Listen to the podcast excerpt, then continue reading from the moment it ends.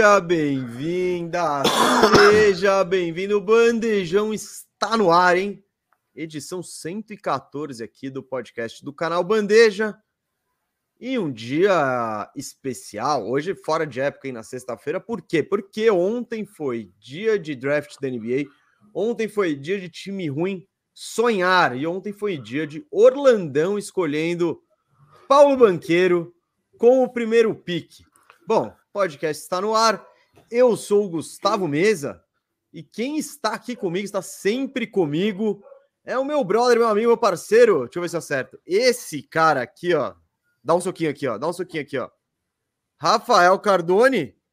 Ô, Firu. Fala, Firu, beleza? Fala, galera. Fala, mesa. Beleza? Você falou de time ruim sonhar. Bom, o seu é o pior time da liga e tinha o pique número um. Como é que você acordou aí dessa noite de sonhos? O sonho tá alto, o sonho tá baixo, o sonho tá como, Gustavo Mendes? Você quer começar aí? Bom, ontem a gente fez a live do draft ah, só, firmeza, só dá uma né? palhinha, Não, dá uma palhinha, uma palhinha, uma palhinha, uma pincelada, vou dar uma pincelada, né? Ontem a gente fez a live do draft na firmeza, foi muito legal. Firmeza Networks foi, pô, quem, quem acompanhou aí, depois fala se curtiu. A gente se dedicou pra caramba e foi, gostamos do resultado, mas Firu, eu fiquei eu tô há um mês tentando me, tá, me, me, acostumar com o Jabari Parker, com o Jabari Smith, com o Jabari Smith na, na primeira posição, em te, pegar ele. O nosso. O, é, agora pode ser, agora pode ser Jabari Parker, esse senhor Eiudo. Antes não, ele tinha que ser o Kevin Durant.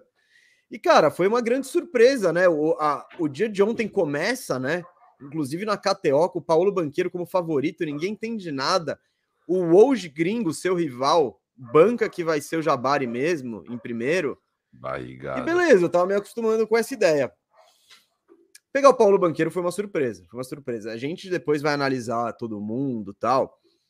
É, resumindo, eu acho ele dos três, né? Eu pegaria o chat para iniciar, eu pegaria o chat, né? Que eu acho que é o maior potencial e a maior incerteza, né? Mas seria a minha escolha.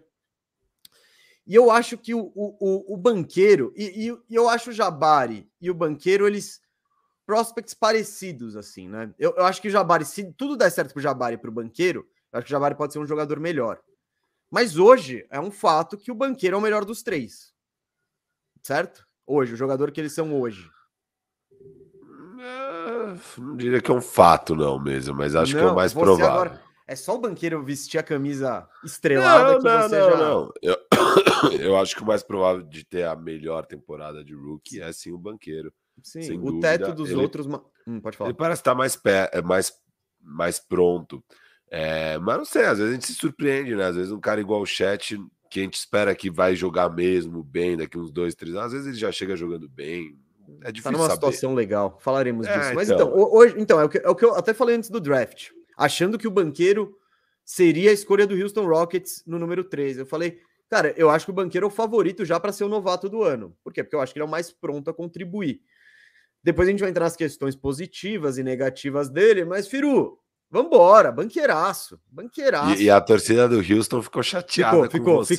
Ficou, ficou. Ontem a gente sentiu isso. Porque na, na se live. vocês tiveram que ficar um mês se acostumando com a ideia de pegar o Jabbar em primeiro, Houston estava felicíssimo com a ideia de pegar o banqueiro em terceiro e aí do nada muda tudo e sobra lá o Jabari. E eles estão meio assim, tipo, ah, não era bem o que te queria, mas é aquela posição legal do Houston de o que sobrar tá, tá bonito, tá sobrar valendo, é nós. tamo junto. Mesa, queria aqui é. falar pra galera, então, o pessoal elogiando a live do draft de ontem, o Lucas falando que foi uma baita live. Foi uma baita live. Queria aqui falar. Ah, tem gente que ainda tá confuso, mas come que achando que a gente nem ia estar tá aqui, estamos aqui. É... Enfim, o, o, o negócio é o seguinte, gente. A gente está no canal Bandeja até o final desse mês, tá? É, eu e o Mesa, a gente tem muita vontade de fazer muita coisa, cara. E, e, o canal Bandeja nunca foi nosso, não tem jeito. Então foi muito legal o nosso tempo aqui.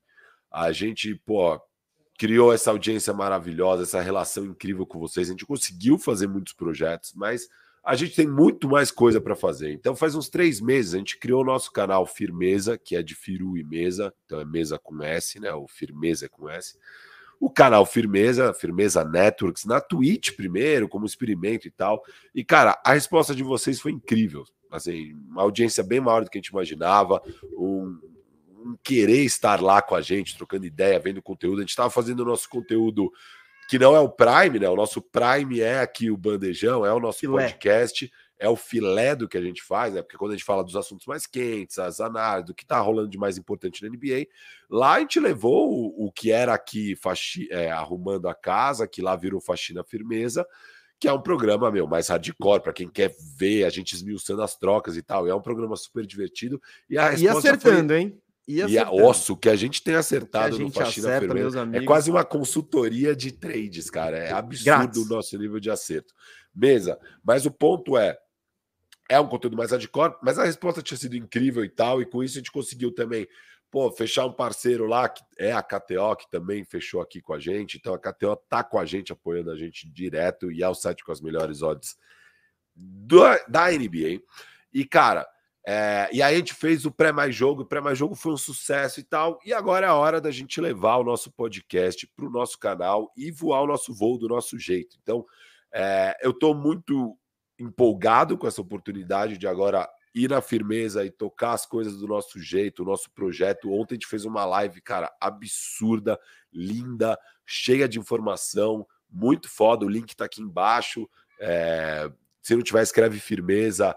E você vai achar lá no YouTube a nossa live do draft. Está muito, muito foda, de verdade. Acho que a gente mandou bem demais. Foi um trabalho insano.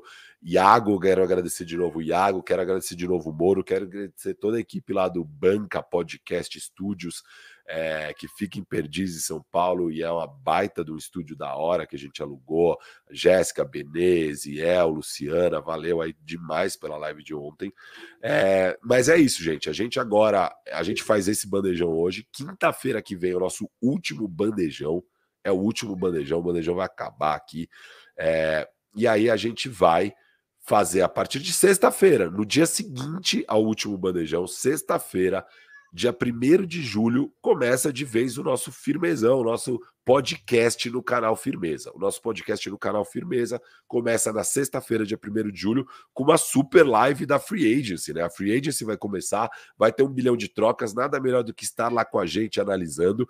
E depois disso, toda quinta-feira, duas da tarde, na Firmeza Networks, o nosso podcast, que vocês estão acostumados, a gente falando do melhor do basquete lá do mesmo jeito, é, a nossa pegada aqui, eu e o Mesa, é, do jeito que vocês gostam, e vamos que vamos, vamos lá, firmeza total, família. Então é um momento muito legal, eu estou muito empolgado, porque é isso, o primeiro passo vai ser o nosso podcast, e depois pode ter certeza que vai vir um monte de projeto foda, assim, eu e o Mesa, a gente está com um monte de ideia, um monte de planos, e vamos começar a colocar em prática agora no nosso canal, valeu? Só Isso. queria então agradecer vocês todos por toda a força que vocês nos deram nesses quase dois anos de bandejão. Mês que vem a gente completa dois anos e vamos comemorar na firmeza festa, dois anos. Não nem aí. Nem vamos aí. comemorar dois anos de firmeza, é, de podcast. E, e, queria agradecer vocês, cara, que a gente só tá tendo a moral de ir lá e, e, pô, começar do zero no nosso canal, porque a gente sabe a força que a gente tem junto com vocês, essa audiência maravilhosa. Então, tamo junto. Agradeço demais pelo carinho, pela companhia de vocês. E vamos que vamos, firmeza total, família. Isso, Firo. E eu queria só. É, é legal esclarecer isso, tipo, não, gente, o canal Bandeja não vai acabar. O canal Bandeja vai continuar com o radar. É que o canal Bandeja quer apostar em outros tipos de conteúdo, conteúdos mais curtos aí e, enfim, foi uma prioridade aí descontinuar aí o, o podcast, mas a gente não quer deixar ninguém sem podcast, né? A gente não quer perder essa relação com vocês, a gente não quer. É muito legal a gente poder ter essa chance de entrar aí na sua casa, no seu carro, no seu fone, no seu rolê e poder trocar essa ideia de basquete. Assim, é muito importante para a gente. A gente até viu isso no Bandejão 100, as mensagens de vocês foram incríveis. Pô, a gente viu que também a gente significa alguma coisa para muita gente. E, cara, essa, essa relação a gente não quer perder. Então, o Bandejão continua, o, o, canal Bandeja continua e o podcast vai para Firmeza Networks, né? É, e eu acho que no fim das contas, gente, no fim das contas, eu acho que todo mundo vai sair ganhando. Quem gosta de basquete vai sair ganhando. Porque vai continuar tendo conteúdo legal no canal Bandeja, que, que é, não é nosso, o canal Bandeja não é nosso, mas a, a, a a capacidade vocês já conhecem, a qualidade, e o Bandeja vai fazer mais conteúdo, outros tipos de conteúdo, não podcast.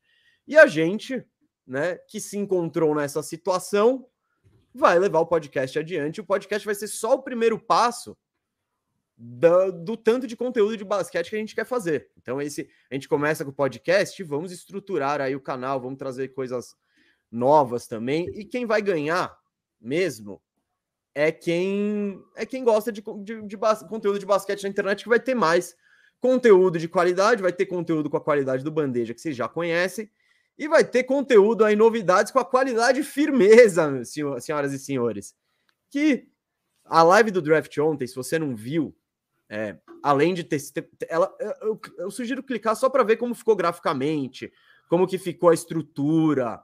É, é legal, gente. A gente não quer deixar. A gente não quer deixar vocês na mão. A gente quer entregar a coisa da hora. Eu acho que a live do draft ontem foi um exemplo do tanto que a gente está querendo trampar também para levar conteúdo de qualidade para vocês. Certo, Firu?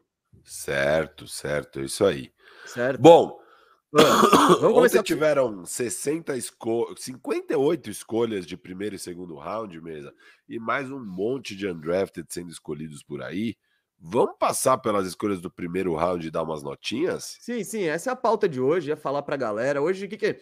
No, bande... no, no, no bandejão. Ontem na live da Firmeza, a gente reagiu a todas as escolhas, analisou, tá? Tem o react, ficou legal. Agora o que a gente vai fazer? Vamos dar uma notinha. Vamos dar uma notinha, pequenos comentários. O Firu já botou a planilha dele na tela, a planilha que a gente preparou para a live de ontem. E aí a gente vai repassar, né? Ver com. Ver que, quem. quem... Hora de dar notas, Firu. Hora de dar notas, coisa que no calor do momento é mais difícil fazer. Hoje é já pensando aqui. Só antes disso, aqui, ó. Queria mandar um salve pro Rushen, que tá feliz aí. O Rushen tava na nossa live ontem lá na Firmeza, monstro. É, momentos de glória em OKC. Abraço, Firu e Mesa. Vamos falar bem de OKC hoje. Ambos gostamos do que o OKC fez. E o Vinícius Cheliga querendo saber do, do, do, do Cavs dele, que pegou o Agbaje. A gente daqui a pouco vai chegar e vai dar notinha para ele. Mas eu e o Firu gostamos, hein? Gostamos. É Pil isso, Gustavo. Pode pilotar isso, a. O pilotar, tá? Então aqui, ó, a gente tem e, e, o bom disso, filho, desculpa, a gente. Hoje, que você não acompanhou, não sabe o que rolou no draft, a gente vai te informar aí os 30 primeiros picks. Sucesso, sucesso, tá? Então, Ó, não, aqui, galera, aqui é o quê? É a ordem dos times. Eu vou colocando os picks e a gente vai falando na hora, tá? Aqui não tá preenchido quais foram as escolhas. Aqui tem um pouco a necessidade que o time tem, que piques ele tinha no draft, essas coisas e tal. E Aqui já não tinha o 35 mais que virou do Lakers e mandamos bem, mesa. Max Christie, gostei, gostei. Ó, não pegaram o cara que você queria, não vem agora. É, é não, eu queria o EJ Liddell, mas o Max Christie é interessante. É, é legal que estavam so, sobrando esses dois aquela hora. É, aqui tem um pouco da comparação do jogador, então no caso do Paulo, o mock draft indicava que seria o Jabari Smith a escolha foi o Paulo Banqueiro, a comparação aqui do Chris Webber, a estatística, ele é um cara de 17 pontos, 7 rebotes, 3 assistências, é, pontos fortes, pontuação e criação, pontos fracos, a rotação defensiva. E aí, mesa, a sua nota. Não, vamos, vamos comentar. Eu quero falar um pouquinho mais disso antes de dar a nota. Boa.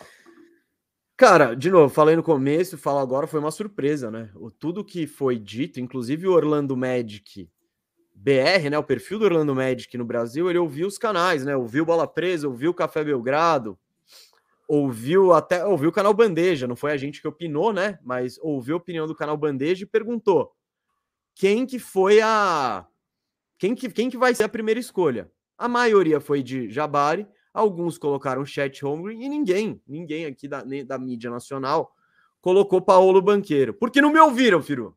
Se tivesse brincadeira, eu não ia falar que ia ser o Banqueiro em primeiro, até porque não havia nenhum indício né, de que seria antes. Uh, é o que eu falei, Firu, para mim ele é o mais pronto. Ele é o mais pronto desses caras.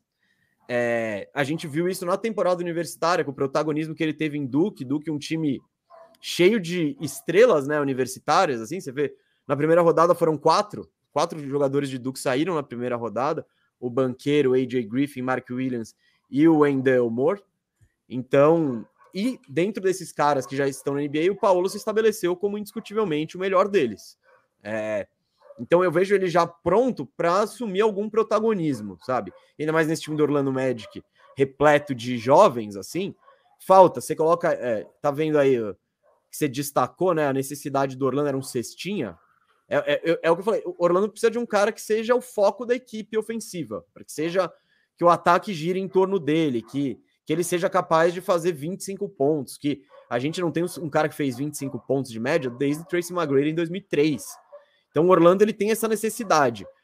O Jabbar era uma opção diferente de talvez se tornar esse cara. O banqueiro, o banqueiro é um cara que playmaker, bola na mão, joga one on one, cria para os outros. Ele, o, o repertório ofensivo dele é excelente. Ele não chuta de três ainda, mas também é uma possibilidade disso acontecer, porque, inclusive, no, no, ali no March Madness ele, ele teve um desempenho legal. Então, eu vejo o banqueiro pronto para assumir um pouco esse essa necessidade, mais pronto do que o Chat ou o Jabari, do tipo, ó, agora você vai ser o centro do ataque. Esse cara, ele, é, ele, ele dos três é o mais pronto.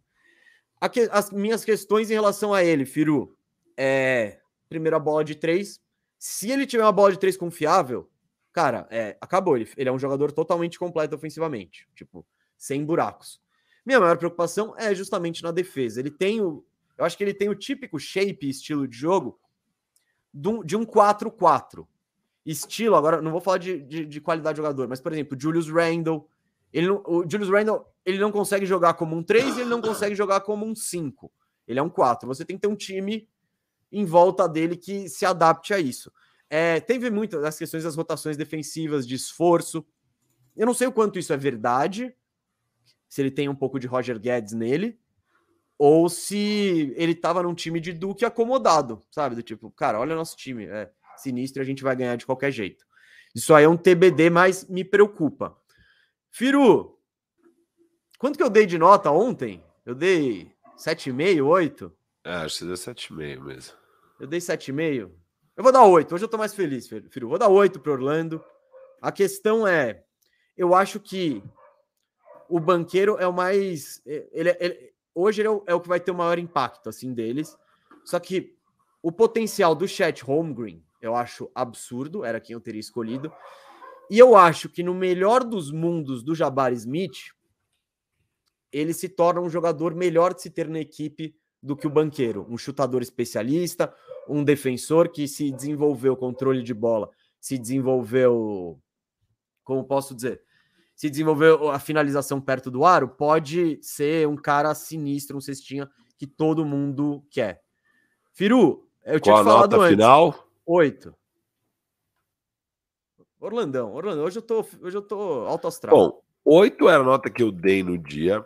Eu acho assim, eu acho que o banqueiro é, é um acerto. Vocês tinham que pegar ou o banqueiro ou o chat, e eu acho que ia ser um erro gigantesco pegar o Jabari Smith no pick 1, cara. Porque é o que, aquilo que eu falei na live do draft, para mim, você tem uma pick 1, ainda mais num draft com tanto talento e tal, é, é a hora de sonhar alto. E para mim, o Jabari Smith não é um sonho alto. Para mim, o Jabari Smith é eu, eu, não sou, eu não tenho sonhos de que esse cara vai ser um MVP. Os outros dois eu até vejo, principalmente o chat. Então, para mim, o erro aqui é que o chat é o cara diferente, é o cara que você raramente vai encontrar, é o cara que realmente é um sonho. E, e, e eu, eu teria ido de chat com certeza nesse pique 1. É, mas o Paulo Banqueiro eu gosto demais, cara. Eu acho ele um cara que tem sido muito subestimado aí nas análises que eu tenho lido. Eu acho que ele é um cara inteligentíssimo, assim, ofensivamente, é, para criar o próprio arremesso, para criar para os outros. Ele, ele tem uma leitura muito boa da, do jogo, é, muito skills, assim. O cara tem os moves, é, gira para a esquerda, gira para a direita, faz aquele shake and bake direitinho, footwork bom, forte, ágil. É, a, o arremesso dele apareceu na segunda metade da temporada. Cara, eu gosto demais, demais. Acho que esse cara é completo e vencedor e líder, sabe? É o cara que vai pôr o time embaixo do braço, igual ele fez com o Duque, que tinha um monte de talento e indiscutivelmente ele era o cara.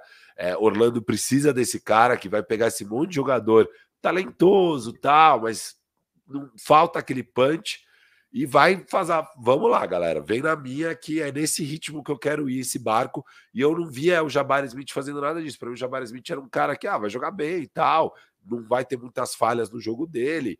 É, mas eu não via ele com. Eu não vejo o Jabari Smith como esse cara com essa atitude para ser um franchise player, para ser um líder, para ser coisas que eu acho que um time campeão precisa. No, no Paulo, eu já vejo essas coisas E vejo ainda mais no chat. Então, para mim, eu dei oito na hora. Eu vou dar até um oito e meio de tão feliz que eu tô que eles não foram de Jabari aqui, cara. Então. boa, Firu, boa. Eu vou para oito e meio aqui. E, cara, Firu... e nada contra o Jabari. O Jabari é excelente, por exemplo. Vocês, vão, vocês vão ver. Minha nota para o Houston pegando o Jabari em terceiro, altíssima, porque o Jabari hum. provavelmente vai ser um puta jogador bom de basquete. É, a minha questão era só ele pe pegar na frente de Paulo e na frente de, de, de chat aqui, porque eu acho que pique 1 você, é, você tem que você tem que ir para as cabeças mesmo, você tem que ir para as cabeças. Não, filho, o que eu concordo nisso em relação ao Jabari é ele tem ele no dia 1 já chega com um protagonismo, Paulo Banqueiro.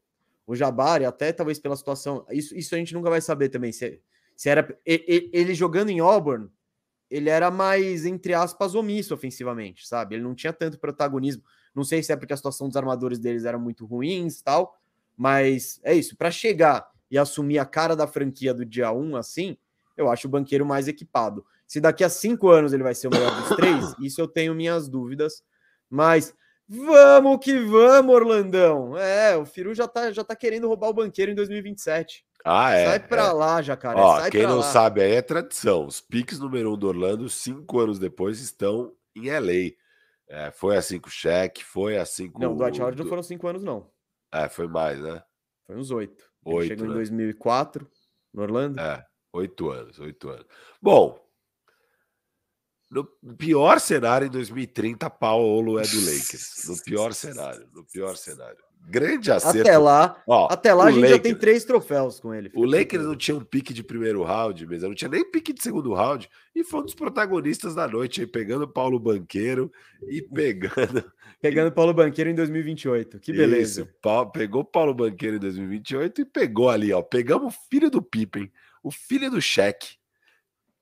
Cara, eu vou deixar para o final. Eu vou deixar para o final. Tá todo mundo querendo saber o Tá que bom. o que você tá achando do Lakers. Isso é a última coisa, até porque isso aconteceu depois que os caras sobraram. Então não é nem foram 30, foram mais 28.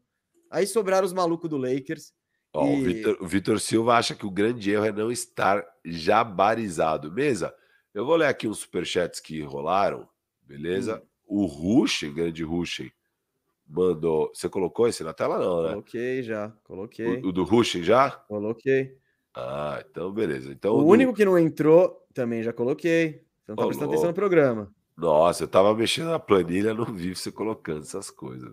Já vi e falei. Então- Esse não. Tá, vamos falar mais pra frente. Bom, é, um- é um pique de segundo round também, é o colocou, não é? É o colocou, né? Acho que sim. Precisa, eles pegaram, abrir. colocou. Eu não acho um grande estilo, mas é aquela coisa. Tem jogador que eu não tô muito alto, e aí quando o Raptors pega, eu falo, hum, esse pau tava errado então, hein?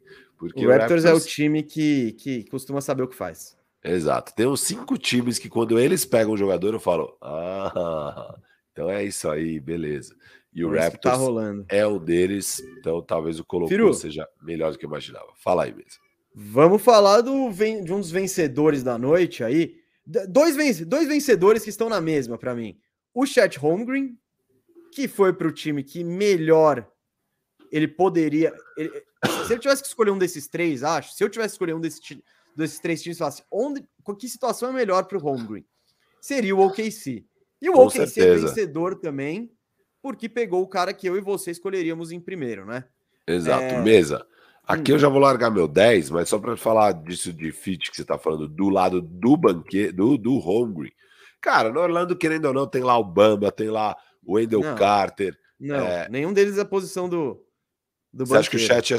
Não, eu tô falando Ah, do chat. chat. Tô falando do Ah, não. chat, rapaz. Não, eu. Não. O, ah, fala, Querendo fala, ou não, lá, lá, lá no Houston, pô, tem o Xangun, é, tem o Garuba, sei lá o que. Óbvio, o chat chega em qualquer um desses, é titular e vai jogar e tal e tal, mas o da hora é que, além de tudo, o KC não tem nada no frontcourt. Nada, Nada, nada, nada. Então, cara, o chat, estando Ele- pronto, não estando pronto, deve jogar em 30 minutos, sabe? Deve jogar 30 minutos e vambora. Dane-se, tá tudo certo. Não, jogar 30 é. Exato, isso que eu falei, porque o chat é um, é, é um vencedor, porque além dele estar num time que já, já tá mostrando pela sua estratégia que não tem pressa, que vai ter calma e vai esperar desenvolver. É, é um time que já tá. que tem uma notoriedade por desenvolvimento de talentos tal. E essa questão, porra, ele, tá, ele, ele vai chegar, entre aspas, brigando por posição com quem? Com a Isaiah Roby? Com o amigo do Firu, Jeremiah Robinson Earl? Não, ele chega num time totalmente. É o que a gente falou no draft, depois a gente vai falar mais sobre isso aí, quando a gente chegar na, nas escolhas 11 e 12. A gente destacou isso muito na live do draft que a gente fez ontem na firmeza. E se você não viu, ó, o link tá aqui embaixo, ficou bonito, hein? Ficou bonito o negócio. Vai lá dar uma olhada, deixa seu like. Mas é, o OKC está muito bem estabelecido no backcourt. Você tem o Giri, você tem o Shea Gildes Alexander, você tem o Dort, que é um 2, 3, mas mais dois. Então aí você tá, você tá bem na fita. Só que daí para frente você não tinha nada de, a, a, de potencial, nada que se apostasse seu futuro. Entrava os Muscala, Kenrich Williams, todos esses caras que você não. O pouco. Cara, o OKC começou muito bem esse processo de povoar o seu frontcourt com o cara que para mim tem o maior potencial aí do draft. A questão física, óbvio que me assusta e assusta todo mundo. Eu acho que é só isso que impediu não ele de não ser o pique, o pique número um, né? Ah, cara, eu acho que assusta um pouco, mas vamos descobrir. O cara pesa 16 quilos a menos que o Firu. É, não, tipo, é... bem menos. Ele pesa 8,9. Ah, é, não, é 17 quilos a menos, é verdade, é verdade. E alguns centímetros a mais ele tem, um ou outro. O Firu tá quase chegando no 2,13. Então, eu acho que essa questão física é o único. É, o, é o que mais assusta as pessoas em relação ao Holmgren.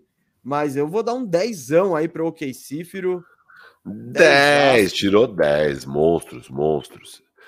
Concordo mesmo. E é isso, cara. É, é o jogador que, assim, de todos os jogadores desse draft, é muito difícil saber, óbvio, tal, mas é o cara que eu mais vejo um dia sendo uma das caras da liga, um MVP, etc e tal. É o Chet Holmgren, acho ele um talento realmente especial, acho que não tem como deixar um cara desse passar. Acho uma loucura que Orlando Magic ficou flertando o tempo todo com o Jabari depois mudou para o Paulo, ou seja, eles tinham o pique número 1 um e, pelo visto, nunca consideraram pegar o Chet Holmgren. É, é muito bizarro isso para mim. É, Orlandão, Orlandou e beleza. Mas eu gosto do Paulo. Eu gosto do Paulo, mas o OKC, obviamente, não deixaria passar o Chet. E o interessante é isso, você vê que o, você que OKC realmente tinha o Chet como número um, né, mesa? Porque no cenário que se falava de, de Paulo Banqueiro sobrar, eles pegariam o chat. E no cenário que foi o que aconteceu, que sobrou o Jabari, eles também pegaram o chat. Então, é, com certeza o KC estivesse com o pique número um, pegaria o chat hungry. E se tem um time que eu confio no que faz no draft, esse time é Oklahoma, o time gerenciado por Sam Prest. O monstro, o monstro Sam Prest mesmo. Boa. Firu, e o Houston que a gente falou, né? Tava naquela posição facinho. Quem sobrar eu pego. Sobrou o Jabari. Sobrou o Jabari. Que agora falando um pouco do Jabari, é o que eu falei. O, o, eu acho que o potencial dele, se pensar no que ele pode vir a ser, é algo assustador. É tipo, nos, eu acho que quando se sonha, qual é o auge do Jabari? Cê, eu acho que você espera algo parecido com o Kevin Durant, porque o que, que, que o Kevin Durant tem? O qual que é o, a melhor característica do Kevin Durant? Ele é um cara de 2 e 8 com envergadura gigante e que arremessa com muita precisão de qualquer lugar da quadra. E é muito difícil você bloquear o arremesso dele. Eu acho que isso, claro, aí o Kevin Durant tem controle, não é só isso, o Kevin Durant acha ele bom na defesa, tem mais controle de bola, etc e tal, mas o, por que, que ele é a estrela mais, mais maleável aí da história da NBA, talvez? Não da história, vai, mas da, dessa geração moderna. Porque ele encaixa em qualquer time com essa habilidade absurda dele de arremessar. O Jabari, num sonho, eu acho que é isso que se espera. Ele tem essa mecânica boa, ele tem, teve esse aproveitamento absurdo de 43% de três pontos. Só que o que diferencia muito ele do Kevin Durant, quando eles entraram na NBA, tô nem falando do hoje, o controle de bola. O controle de bola do Jabari Smith me preocupa muito. Quica a bola muito alto, sabe? Não, não, não é muito liso assim. Eu, eu vejo e isso, e, e o Kevin Durant não, ele entrou com um controle de bola muito melhor, assim, um playmaking melhor. Então o Jabari ele tem algumas ferramentas, mas não tem todas.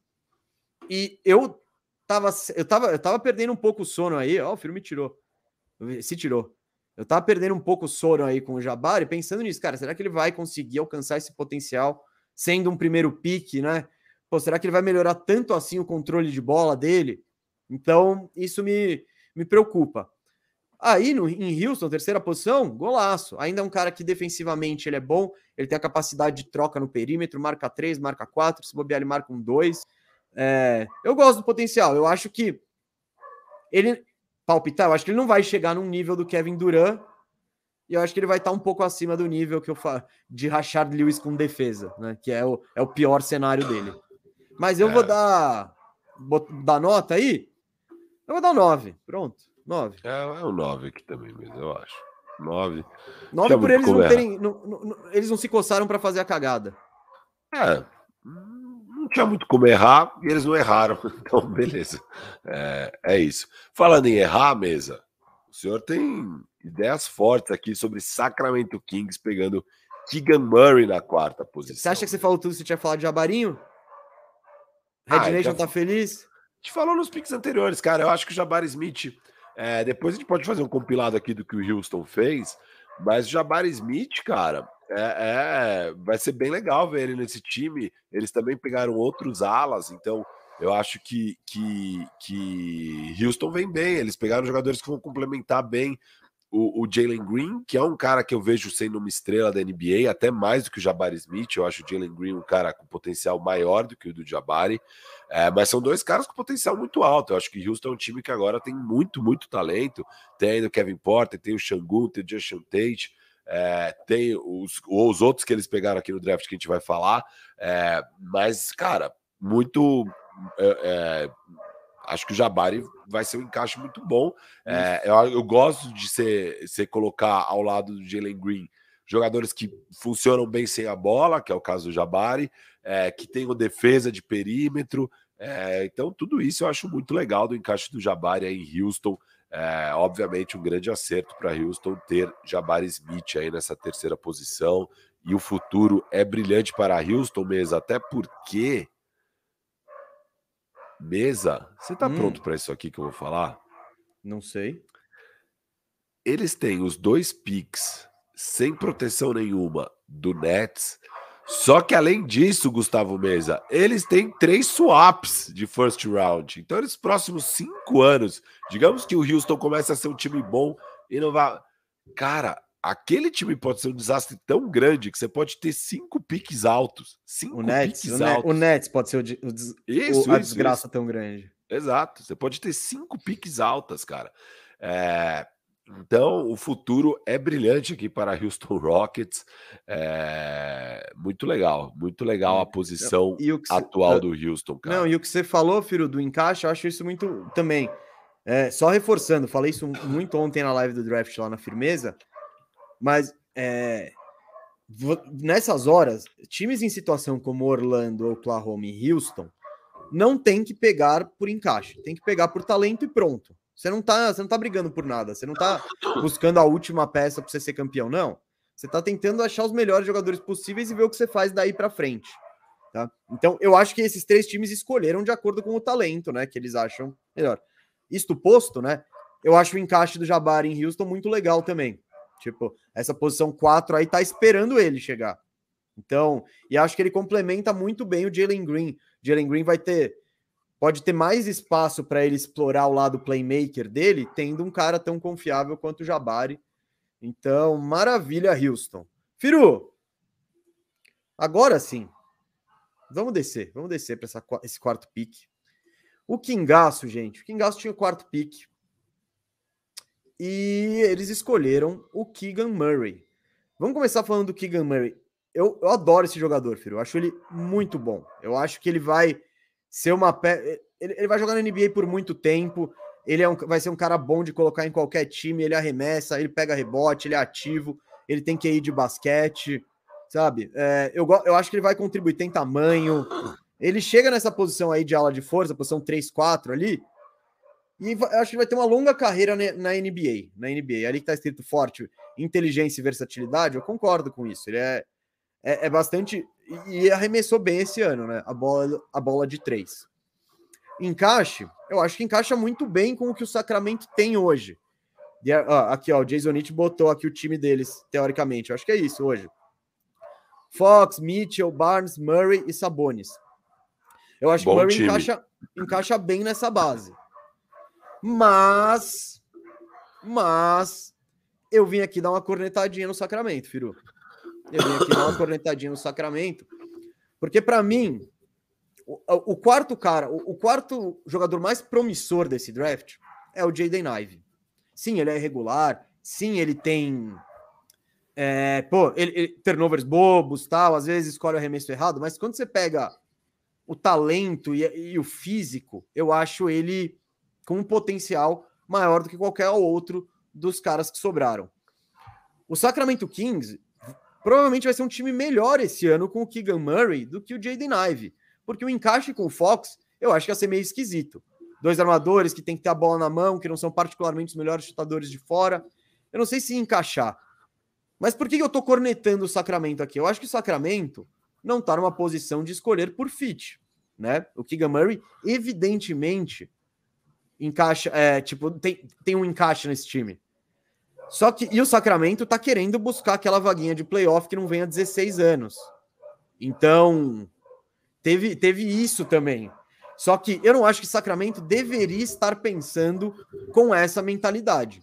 Eu acho que Sacramento deveria pegar o melhor jogador disponível e ver o que, que tem. E aí, ah, não rolou com Ivy, com Mitchell, com não sei o quê. Aí você vê o que faz no futuro, mas acumula talento. Então, por causa disso, gosto muito do Keegan Murray.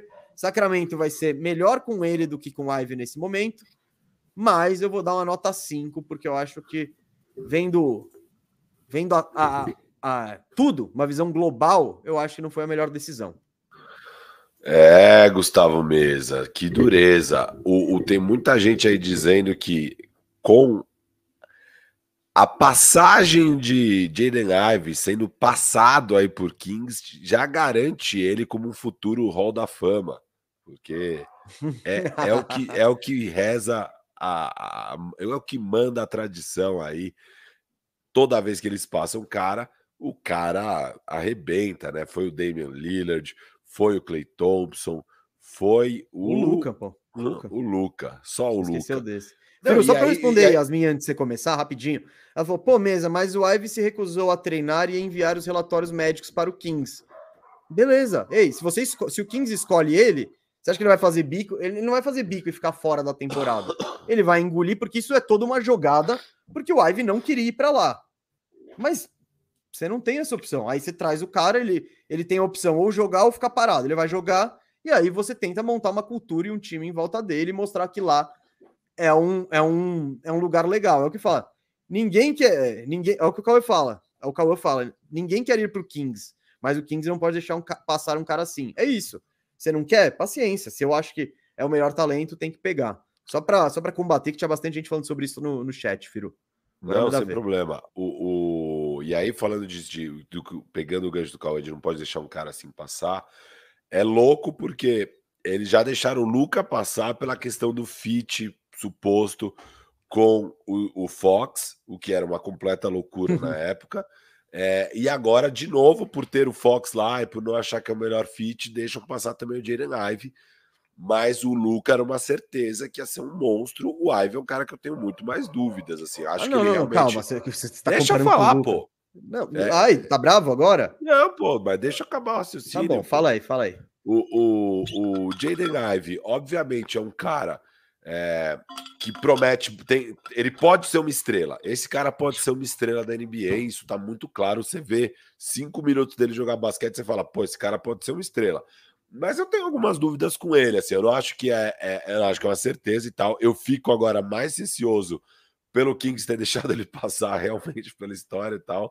É, mas eu gosto muito do Keegan Murray, cara. Eu não, eu não me importo do Sacramento, que já tá dando esse all-in desde o ano passado para tentar virar um time relevante e tal, querer o Keegan Murray. O que eu acho que talvez seja mais decepcionante aqui é sabendo o quanto todo mundo queria o Ivy, o Ivy era o cara para o pick 4, eles não foram capazes de fazer um trade down e pegar mais assets e manter o Keegan Murray, sabe? Faz um trade down com Indiana, Indiana pegou o Mathurin. É, cara, você fala pro Indiana, ó, você coloca Halliburton e Jaden Ivey, você podia pegar lá os caras deles que estão sobrando, os veteranos, né? A Indiana tá agora indo mais pro rebuild, querendo se livrar daqueles veteranos. Podia pegar o Malcolm Brogdon numa dessa. É, obviamente você não vai pegar o Miles Turner, porque a gente já viu o Miles Turner em sabores e tal, mas enfim, você podia ter pegado o Brogdon, acho. É, ou podia ter pegado mais picks, ou podia ter, sei lá do que. Porque a gente viu, cara, o, o Knicks é, dando pique 11 para ir para o 13 e pegando dois first round nisso, sabe? É, então, isso do 11 para o 13. Imagina sendo um 4 para o 6, onde no 4 tinha o Jaden Live. Acho que a maior decepção é nessa parte para mim. Porque eu gosto muito do Keegan Murray. Eu acho que o Keegan Murray vai jogar muito bem em Sacramento. Eu gosto do encaixe. Eu acho que Sacramento não deveria, mas é um time que está no win now. Sabe? Eles estão no win now. E eu acho que o Keegan Murray é um cara que chega bem, né? A grande questão do Keegan Murray é que ele já é um cara mais velho, né? E ele é esses late, blue, late bloomer, é, que é os caras que começa a, a dar uns saltos de desenvolvimento em termos de basquete mais tarde, né? Então o cara ah, não é muito promissor no high school, não é muito promissor no primeiro ano de college, é, mas ele, ele chega lá com uma idade um pouco mais avançada, mas agora ele é um cara bem promissor e tal. É, eu gosto bastante do Keegan Murray, mesa. Eu tô feliz com a escolha de Sacramento de verdade, cara. Eu não tô nessa vibe que todo mundo tá de que foi horroroso. Até porque eu tenho minhas questões com o Jaden Ive. É, eu acho que ele é muito promissor e tal, mas não acho que é um cara garantido. Eu acho que é. Eu acho que eles passaram o Jabari Smith por fit para pegar o Keegan Murray, sabe? Eu acho que eles. É, não acho que é esse nível de talento. Para mim, o, o, Jaden Ive tá um pouquinho abaixo desses outros caras. Acho que eu, eu, diria que ele, eu diria que o, o, o Ivy está mais perto do Keegan Murray do que do Jabari Smith em termos de talento. Embora eu sei que você discorda, você com certeza não discorda. disso não. Não, o que eu falei é que para mim o, Keegan, o, o, Jaden Ivy ele tá numa prateleira dele. Tem três caras, que eu acho esses três mais promissores. Aí o Jaden Ivy para mim ele é o quarto destacado. E aí o resto, aí eu já acho que tem discussão. Óbvio, para mim o, o Keegan Murray talvez seja o quinto, realmente o quinto melhor talento aí. Mas aí eu já acho que é discutível, tipo, talvez o Shaden Sharp tenha um teto mais alto. Talvez o. Eu acho que é o único que discutiria depois. Talvez vai. Abaixo do, do Ivy eu colocaria uma prateleira com o Sharp com o Murray, por, por motivos totalmente diferentes, a gente já vai explicar isso. Mas eu pegaria por talento, cara. Eu pegaria por talento. Ó, eu vou dar um 8 para dar uma equilibrada aqui, que eu achei seu 5 muito bruto. Muito bruto, Gustavo mesmo. Eu vou dar ah, um 8. É a gente falou que foi horroroso. Nosso... Não foi uma nota horrorosa. Horrorosa é nota 2. Pro nosso Kingaço ficar aqui com 6,5. Passou, passou de ano o Kingaço. Ou tá de recuperação. É, não, eu poderia ter dado um 6. Porque, de novo, reforçar. Eu gosto do Keegan Murray. Eu gosto bastante do Keegan Murray. Eu acho ele um vai ter um grande futuro. Só que eu acho que o futuro, o futuro do Ive, e pode não ser, filho, ele pode virar o Jordan Clarkson também. Mas eu acho que o Ive ele pode vir a ser um All-NBA um dia, um All-Star. É, o Keegan Murray, é, eu, já, eu, já, vejo ele com mais dificuldade de se tornar isso. Sim, é, sim, eu entendo completamente. Mas eu acho o, o que eu tenho uma, o que a pergunta é esse esse cara vai vai contribuir em um time bom daqui a oito anos. Isso eu tenho mais certeza do Keegan Murray do que do Ivy. Só que o Ivy tem um teto monstruoso ali, monstruoso não, mas um teto maior do que o do Murray. Até porque é isso, o Ivy tem 19 anos, o Murray já tem 21, 22, sei lá. É... Ele tem 21, acho. Quer ver? É, eu tenho aqui jogador, ordem de jogadores. Murray, 21 anos. É, e, e 20 o, Ivy também. É. Isso. Mas é, o Ivy, o, o, o Murray ele jogou um ou dois anos, agora eu não lembro na faculdade. Ele jogou dois ou três anos, isso que eu não lembro. Aqui, ó. O Ivy Jogadores. Os dois são sophomores, mesa. Os dois ah, são é? segundo anistas. Então, é. ah, então beleza. Então não, é. Essa parada da idade, eu achei que, eu achei que era o primeiro ano do Ivy. Aliás, mesa, sabia hum. que é, é, é, muito raro os três primeiros picks do draft serem freshmen, né? É? Acho que muito raro, cara. Faz, fazia muitos anos. Acho que na, nesse século aconteceu essa foi a segunda ou terceira vez, acho. Cara, o Zion, o Zion Bagley. Ah, não, a última. Oi? É que o Luca não, não é Não, o Luca não, conta. Isso, então, não conta. É... A última Mas... vez que aconteceu foi do Tatum. Tatum, Fultz e Lonzo. Foi a última vez que aconteceu. É. é, porque o Luca deveria contar, porque ele entrou com a idade mínima na NBA. É, mas não contou, não contou. Não é, mas, é, é. Preconceito desses gringos aí. É, preconceito desses gringos. Beleza.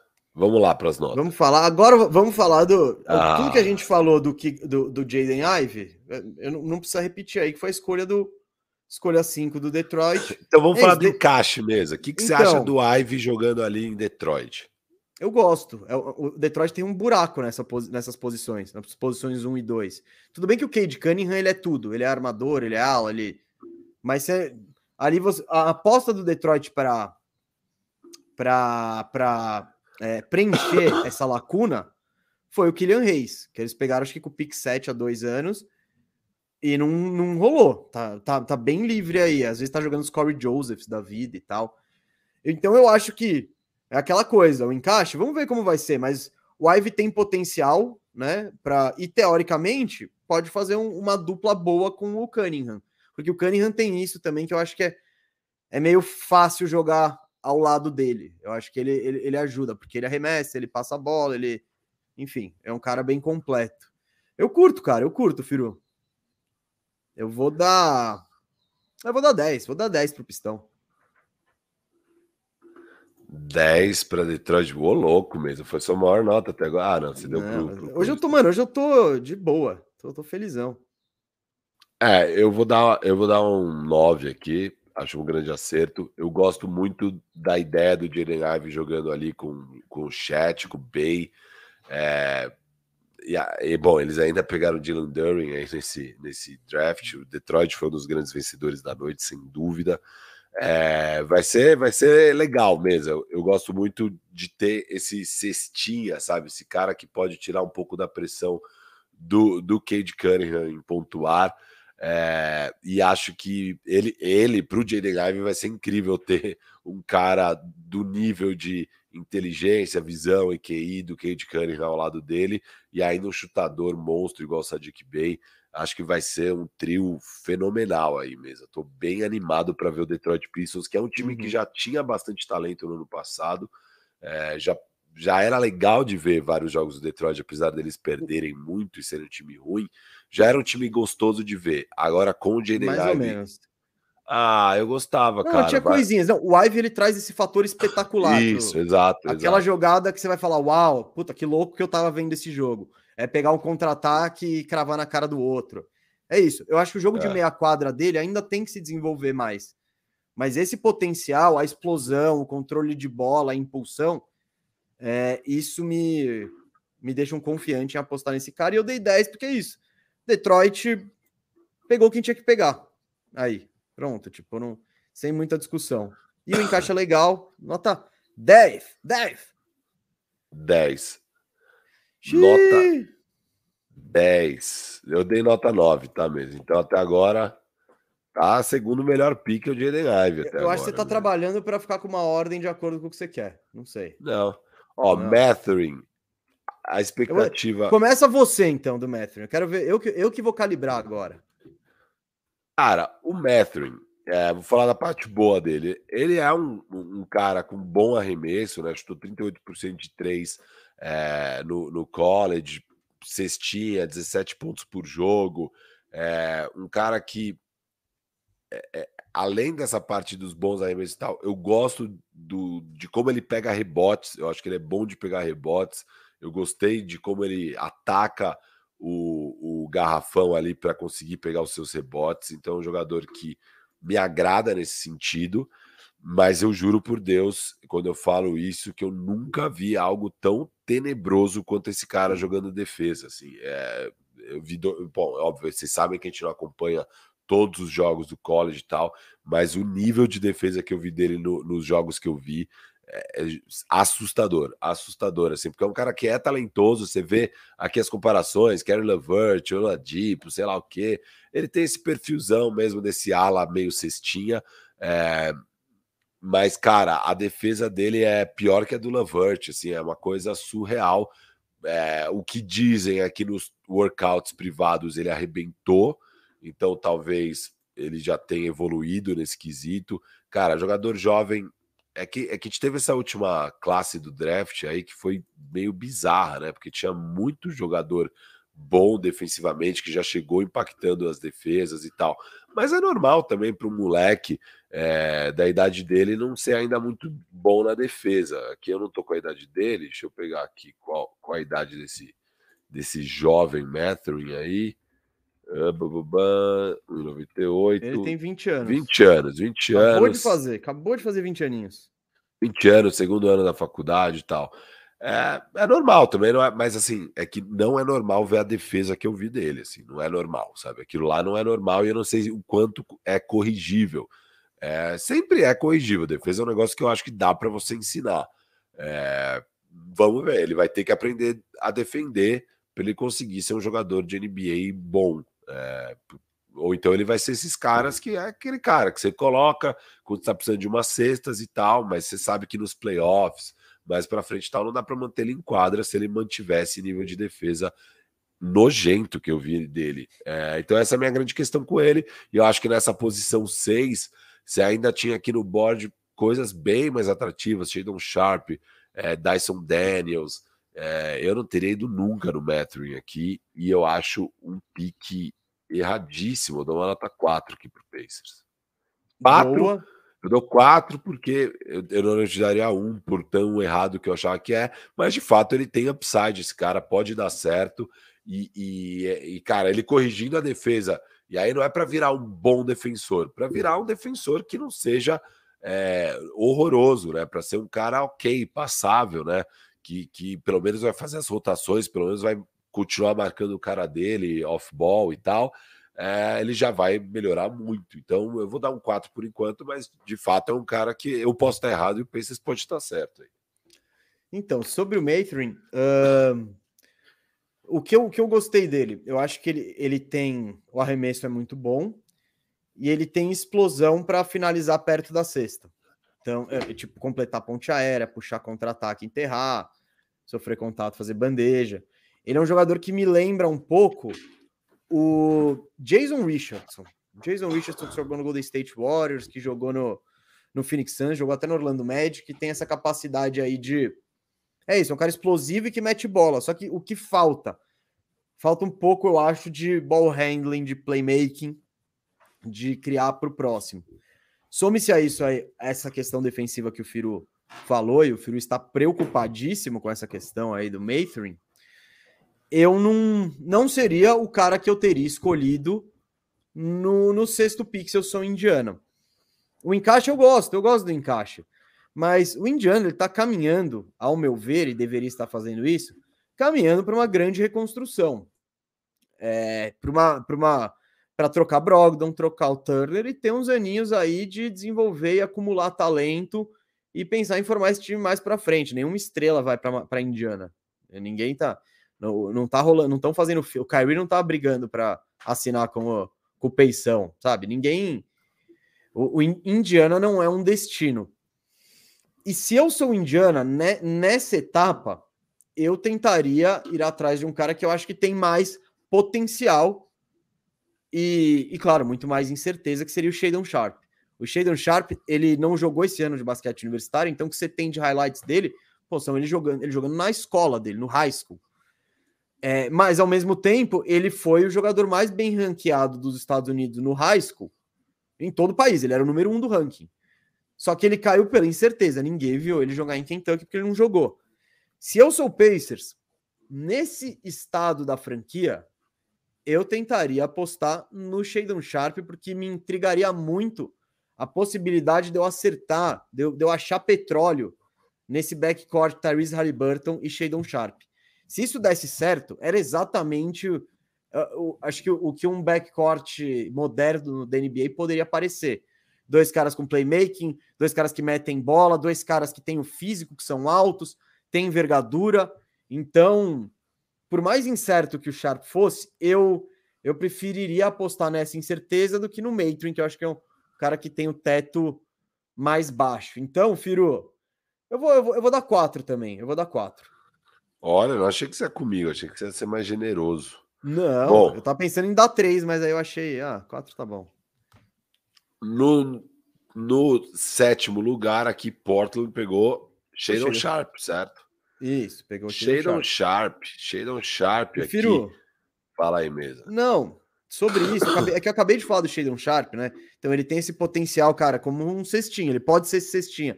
O cara que arremessa bem, finaliza perto do ar, explosivo, etc e tal. Nunca vimos isso numa competição é, decente, né?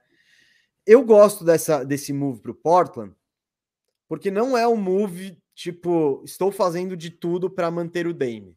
Eu acho que é um move tipo, se o Dame sair, se pá, a gente tem um cara aí que pode segurar a onda depois. É, eles poderiam ter pego um cara mais pronto, que fosse chegar e ajudar com certeza, porque o Shadon Sharp com certeza vai estar tá meio cru, porque ele não jogou um ano de basquete universitário, ele só jogou isso no nível de escola. Mas eu gosto que Portland pegou o cara com potencial, com o potencial, o cara que tinha mais potencial pro, no ranking americano no ano passado saindo da escola. Então, eu gosto desse pique aí, cara, eu gosto. Eu vou dar, se quiser já botar nota, eu dou um 8. 8? 8. 8 para o Shadon Sharp. Shadon Sharp aqui, mesa, que é, é não tem as stats, porque não jogou, né? Obviamente, a grande questão dele é que ele é uma grande incógnita, mas em termos de talento, muita gente fala que é isso. Ele, ele tinha nível para ser um top 3 do draft, pelo que ele jogava no high school. É, eu vi algumas comparações dele com o Paul George, eu mesmo não consigo fazer nenhuma comparação porque eu não vi ele jogando. É, você deu 9 mesa. Dei 8. 8? 8. Ah, eu vou dar um 9. Pô, Pode dar, pode pegar, dar. Sobe consegui, essa notinha, sobe essa notinha. Consegui pegar o Shadon Sharp aqui em sétimo, uma maravilha. Nota Mas tinha Mock derrubando ele para nono, né? Então tinha, é tinha. E é isso, certeza maluca. Porque é, era bem possível também eles pegaram o Dyson Daniels aqui, o, o, o, Portland. Mas eu gostei que eles foram Shadon Sharp. Eu acho que tem um teto até maior. Assim. O Dyson Daniels é um cara uhum. tem muita chance de ser um bom jogador, que vai ajudar os times, ser um titular, até de time que já vai longe. Já põe já o Daniels na planilha aí já faz análise dupla. Tyson Daniels, né? Um cara com uma baita defesa, ele é um jogador alto de dois metros. Aqui tem as alturas, não dois tem, né? metros, né? dois metros ele tem. Um, jogador, um armador de dois metros, com uma puta defesa. Lembra um pouco o Derek White nesse jeito de jogar, o, o, a criação, a defesa e tal. Mas é isso, é um arremesso horroroso, né? Talvez você confie que você vai é, desenvolver o arremesso, e de fato o New Orleans tem feito um bom trabalho de desenvolver o arremesso dos jogadores, então para eles talvez não seja uma grande questão o jogador não saber arremessar, a gente viu a evolução que o Lonzo Ball mesmo teve lá, o Lonzo já vinha evoluindo no Lakers, evoluiu mais ainda lá, é, virou esse cara de quase 40% de três, é, quem sabe eles façam isso com o Dyson Daniels, e o legal aqui de New Orleans mesmo, é que New Orleans é, não tem pressa, né? Eles são um time assim que é jovem, é muito bom e não tem buracos. Então, por não ter muito buraco, eles podiam meio que pegar qualquer coisa. Eles não estavam com uma necessidade. Porque agora você já imagina, pô, tem o Zion é, voltando.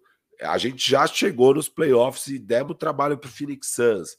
É, o, pô, agora vai ser o segundo ano daquela molecada que jogou bem pra caramba, né? O Alvarado, Herb Jones, é, o, o, o, Trey, caramba, qual é que é o nome do, do que eu gosto? Murphy.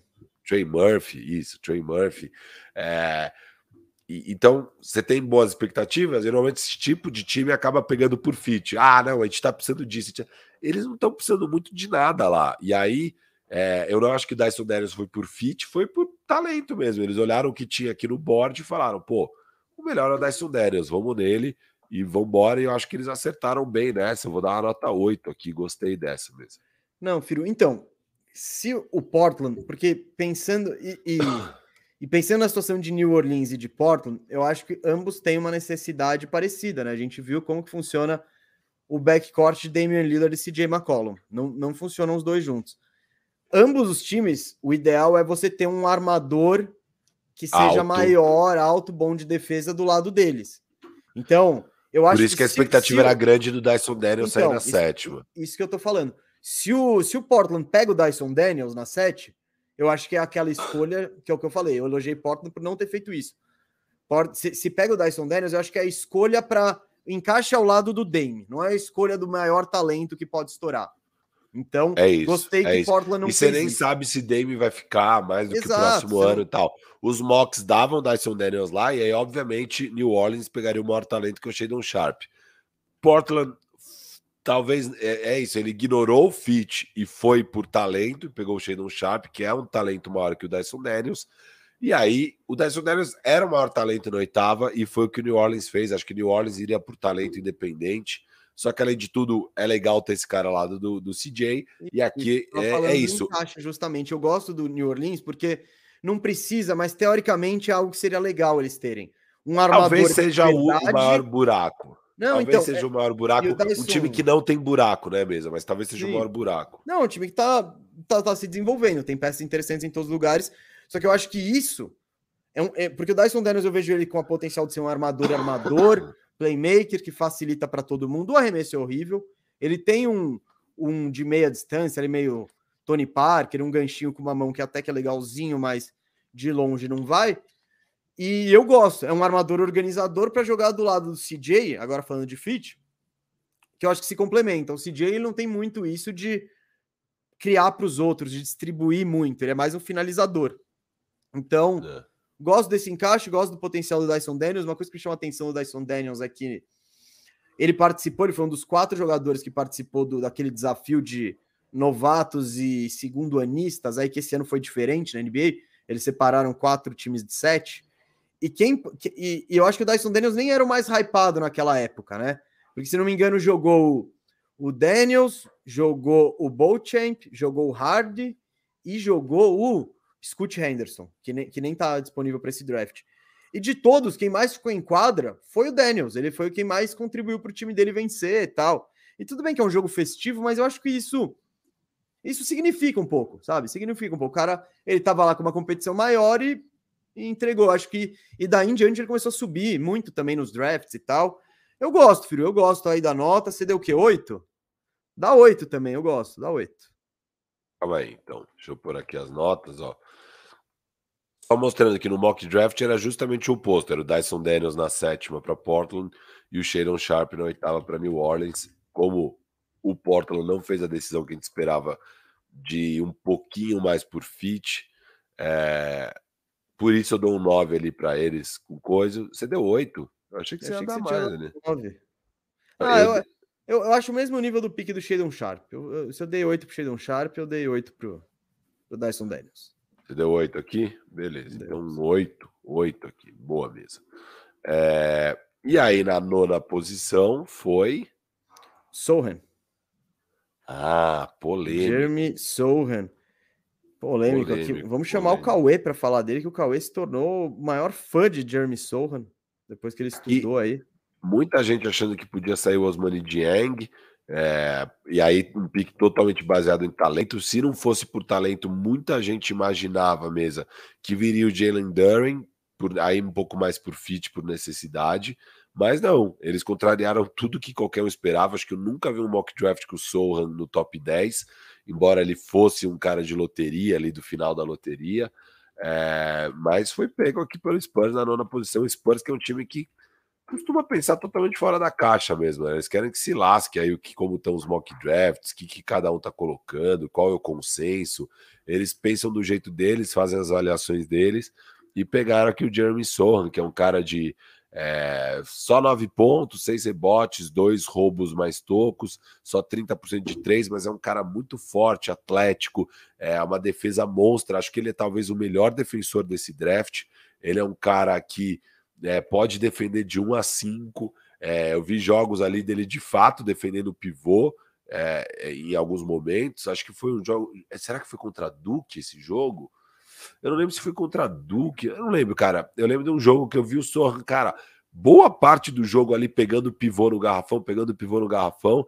E aí, do nada, é, ele começou a pegar o armador do time também. Então, é um cara que, cara, ele, ele, ele é bem versátil assim na defesa e bom defensor, muito bom defensor. No ataque, cara, falta muito arremesso. Aqui tá na planilha falando que falta arremesso e de fato falta, mas ele é um cara que eu achei ele bem inteligente, assim, eu achei ele um cara que sabe pontuar, sabe é, infiltrar, sabe a hora de infiltrar, sabe a hora que não é para ele fazer essas coisas, e tipo, eu, eu gostei das, das formas que ele encontra para impactar o jogo, então ele é um cara, ele, ele joga esse tipo de basquete vencedor para mim, sabe, eu gosto dele, eu só acho que nono foi um pouco alto aqui mesmo, então eu vou dar uma nota tá seis aqui. Eu acho que tinha coisa melhor para pegar. Eu achei mas... que você falou tão mal aí, deu seis. Você tá muito, muito bonzinho.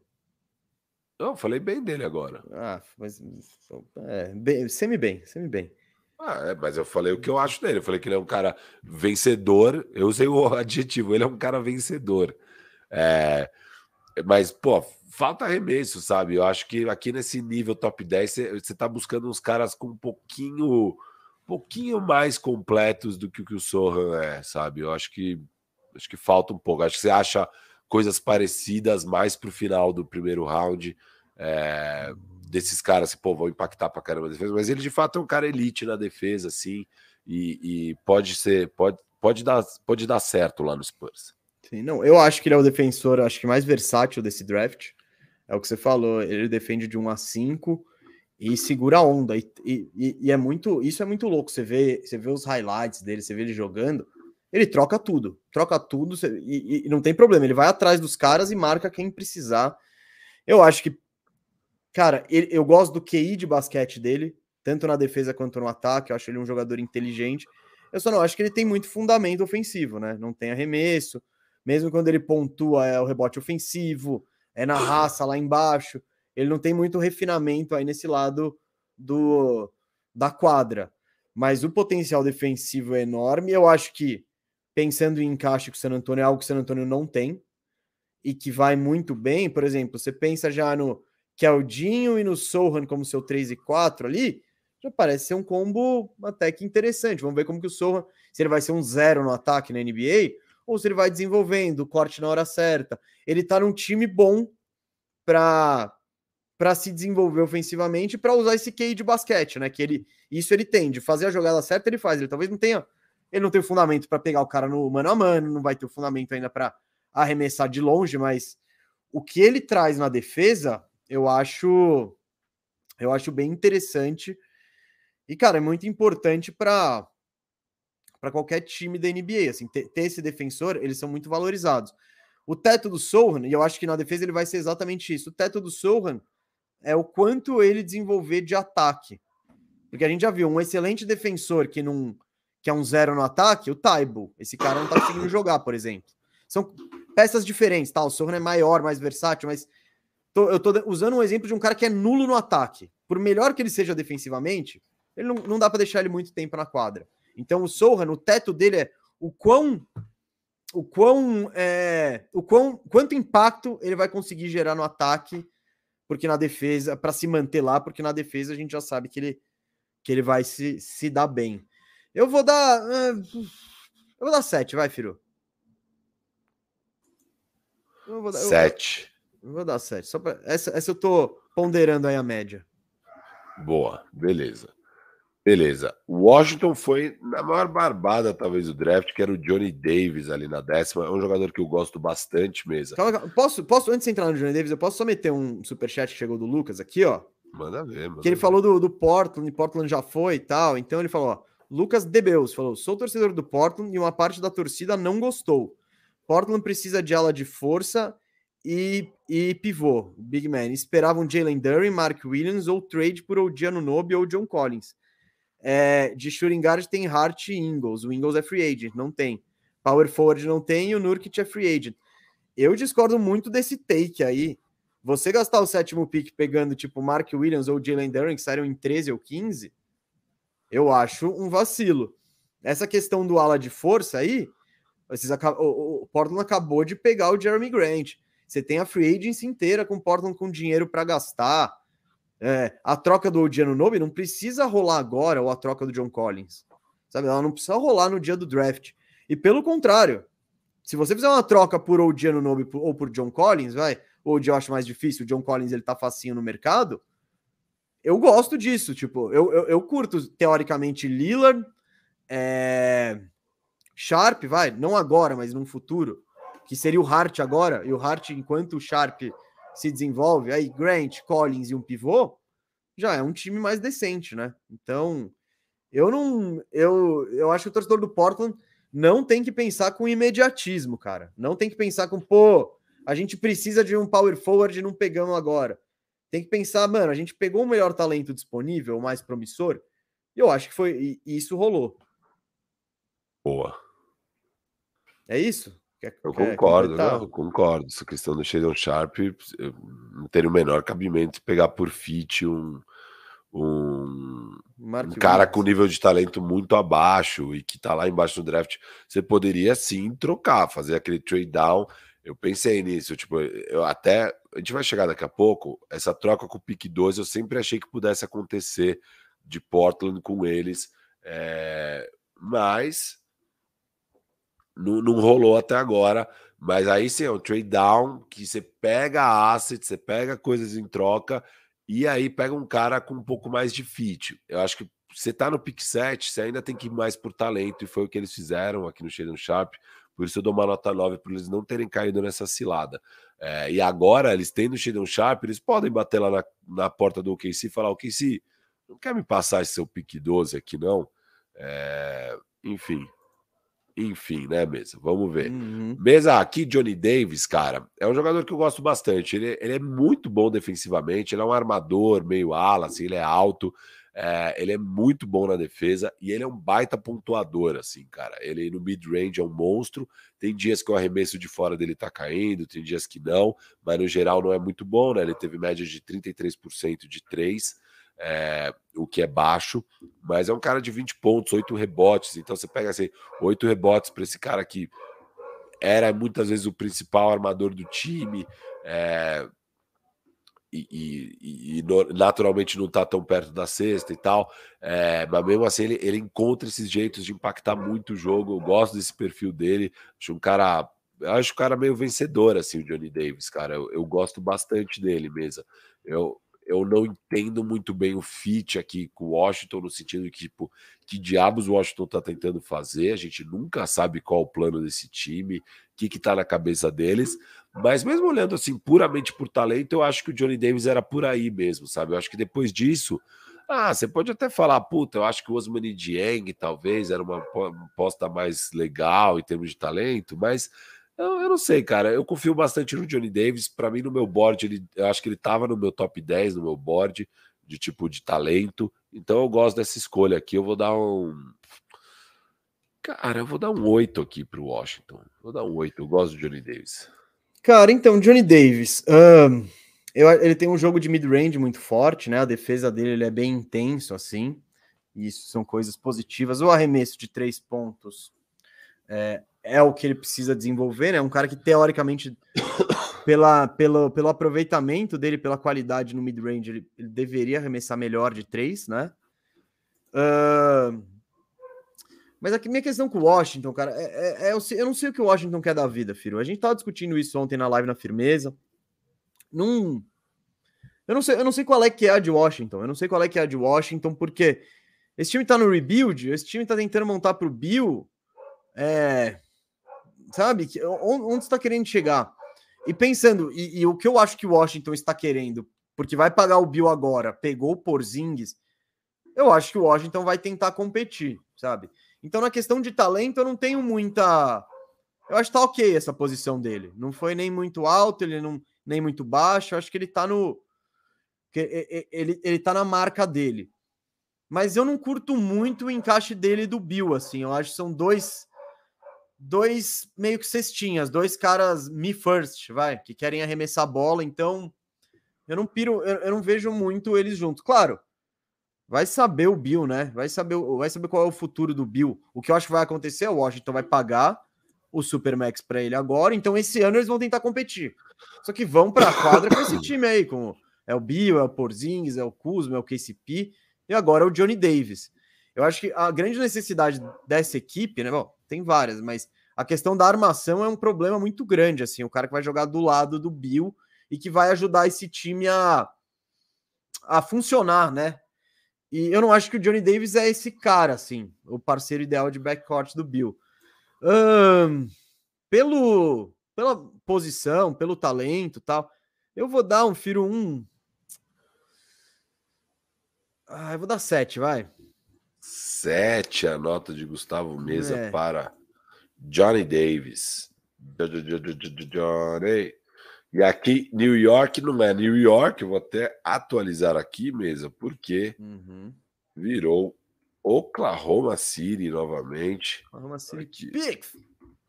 Vindo do Knicks. Oklahoma deu um caminhão de Picks para subir aqui. Depois Oklahoma. dessa a gente fala do Nicão, tá? Vamos, vamos, a gente vai abrir um parênteses aí. Isso. Depois de falar de Oklahoma, porque a galera do Knicks tá revoltada, Firo. Oklahoma deu três first rounds aqui, três first rounds para pegar esse pick 11 do New York Knicks. Knicks fez três trocas na noite. Essa foi a primeira delas e essa é bingo mesmo. Eles iam pegar o Jalen Duren aqui. Ao invés de pegar o Jalen Duren, você pegou três first rounds. Eu gosto muito dessa troca para o Knicks e para o Oklahoma, que tem aquela chuva de picks, cara. Esse é um draft para eles irem para as cabeças e eles pegam aqui o. Opa, eita, eu, eu, eu, ei, relaxa aí. Boa, Osman e Dieng mesmo. Osman Dieng, a expectativa era que o AJ Griffin saísse por aqui. É... Osman Dieng é um cara que o arremesso é ruim, né? Ele teve uma temporada que começou muito mal lá na Nova Zelândia, é... mas é aquele cara com bom controle de bola, criação, é... alto, enfim, é um, é um prospect bem intrigante aí que vinha subindo nos mock drafts e é esse ala que o OKC precisa, né? O OKC precisa de alas agora, eles têm no backcourt é, o Shea, o Trey Man, o, o, Me ajuda aí, Gustavo. O Guiri, Dort. O, isso, Guiri, Dort, etc. Eles estão precisando de mais profundidade nas alas. Eles pegaram o chat lá para o frontcourt. E aí eles pegam aqui Osman e Dieng e já vamos falar aqui. Isso, né, isso, já fala do combo.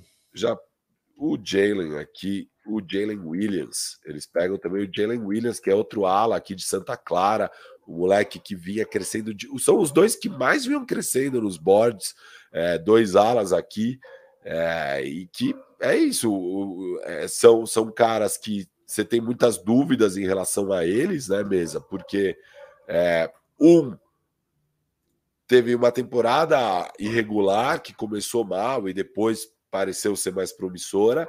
E o outro teve uma temporada muito boa, mostrou um jogo bem completo, sem muitos buracos, mas contra uma competição mais fraca, né? Era uma divisão mais fraca da NCAA, etc e tal. Então você fica com aquelas dúvidas de, pô, mas e, e contra uns caras bons para valer, como é que ele vai jogar? Mas é, ele é um cara criativo. Os dois caras são alas que conseguem criar ali das alas. É, só que o Jalen Williams com um puta bom arremesso, né? Ele arremessou 40% de três. É, então, acho que são dois picks aqui, mesa, que você falou muito bem no draft. É muita dúvida, mas se um dos dois der certo, pô, animal. É tudo que eles precisam que um dos dois dê certo. Das notas aí? Cara, é, eu gostei dele sendo agressivo para subir aqui no draft, pegar os Dieng. É, a minha única questão é, eu acho que se eles são agressivos e dão uns três picks para Portland, eles sobem de 12 para 7 e pegam um Shadon Sharp, sabe? Não, para tá... Portland não. Eles precisam dar. Portland queria jogador, eles não iam trocar não, isso. Tudo bem, mas dá o Ludort, dá o Ludort três picks, é, sei lá. Não sei se isso. Mas enfim, é legal que eles foram agressivos, eles não precisam daquele monte de first rounds protegidos de Detroit, de Denver, era Denver. É Washington, Denver, Washington e. Ah, esqueci o outro. Detroit, acho, hein? Não, Detroit veio depois, na troca é. como Detroit. É, Detroit é outro. Mas, enfim, é, acho, acho um acerto deles. Dá esses três picks e vai, vambora. Então, eu gostei aqui para o Oklahoma. A troca, acho que a gente pode analisar a parte. Enfim, eles tinham o pick 11, tinham o pick 12, pegaram dois alas dos mais promissores aí. Eu gosto de ambas as apostas. Eu vou dar oito para as duas mesmo. Então, Firu, é... primeiro, o preço é caro. Você pagar três picks para pegar o pick 11 é caro. Mas o OKC, ele, ele não está numa situação, ele tá numa situação diferente de quase todas as outras franquias da NBA. Eles entraram no draft de ontem com 14 first round picks nas cinco temporadas seguintes, contando ontem. Então, se tem um time que tem capital de draft, é o, é o OKC. Tinha falado lá na parte do chat hungry, o Firo falou um pouco sobre isso também, da, da, estrutura do time do, do OKC. Eles tinham, vai, tem Giri, e cheio. Futuro ali vai no backcourt. Muito bom. Pegaram o Chet Holmgren, o futuro lá embaixo. O que tá faltando? Ala. Eu curti que eles apostaram em dois caras com muito upside. Tipo, muito. Eles, o, o Dieng. Só que também muita, muitas dúvidas. Porque no caso do Dieng, o Dieng ele estava jogando no campeonato australiano, é, ele é francês. Uh, e, e, teve um início de temporada muito ruim. Ele começou, ele começou a pegar fogo no final da temporada, porque teve lesão no time, ele teve mais espaço, apareceu. E nisso ele mostrou. Ele mostrou até um pouco de arremesso, controle de bola. Curti muito a mobilidade dele defensiva. Então, ele é um cara grandão, comprido, que se mexe bastante. Então, eu vejo potencial ali. E o Jalen Williams foi o cara que mais subiu nos, nos, nos drafts, aí, nos mocks. Acho que desde, desde que acabou a temporada da NCAA, porque ele jogou em Santa Clara uma universidade aí sem muita expressão, mas mas é isso, ele também demonstrou isso, pô, demonstrou playmaker, acho que foram 18 pontos, 4 rebotes, 4 assistências de média, chutando 40% de 3. Sabe? É, então, o potencial tá ali. Se ele for esse grandão que comprido, com boa mobilidade, que tem o arremesso de longe, pô, ótimo. Se o QC acerta os dois, mano, incrível. Mas se acertar só um, que foi o que eu falei ontem, já tá ótimo. Você, se um desses dois caras virar a resposta para o OKC na posição 3 ou 4, já, já tá pago. Então, eu gostei da agressividade do OKC e eu gostei disso. Eles chegaram, olha, aí eu vou eu vou em duas apostas, apostas mesmo no upside. Se uma vingar, ótimo. Se as duas vingarem, eu tô feitaço. E se não vingar, cara, eu ainda tenho muito pique aí no futuro. Tá tranquilo. Então vou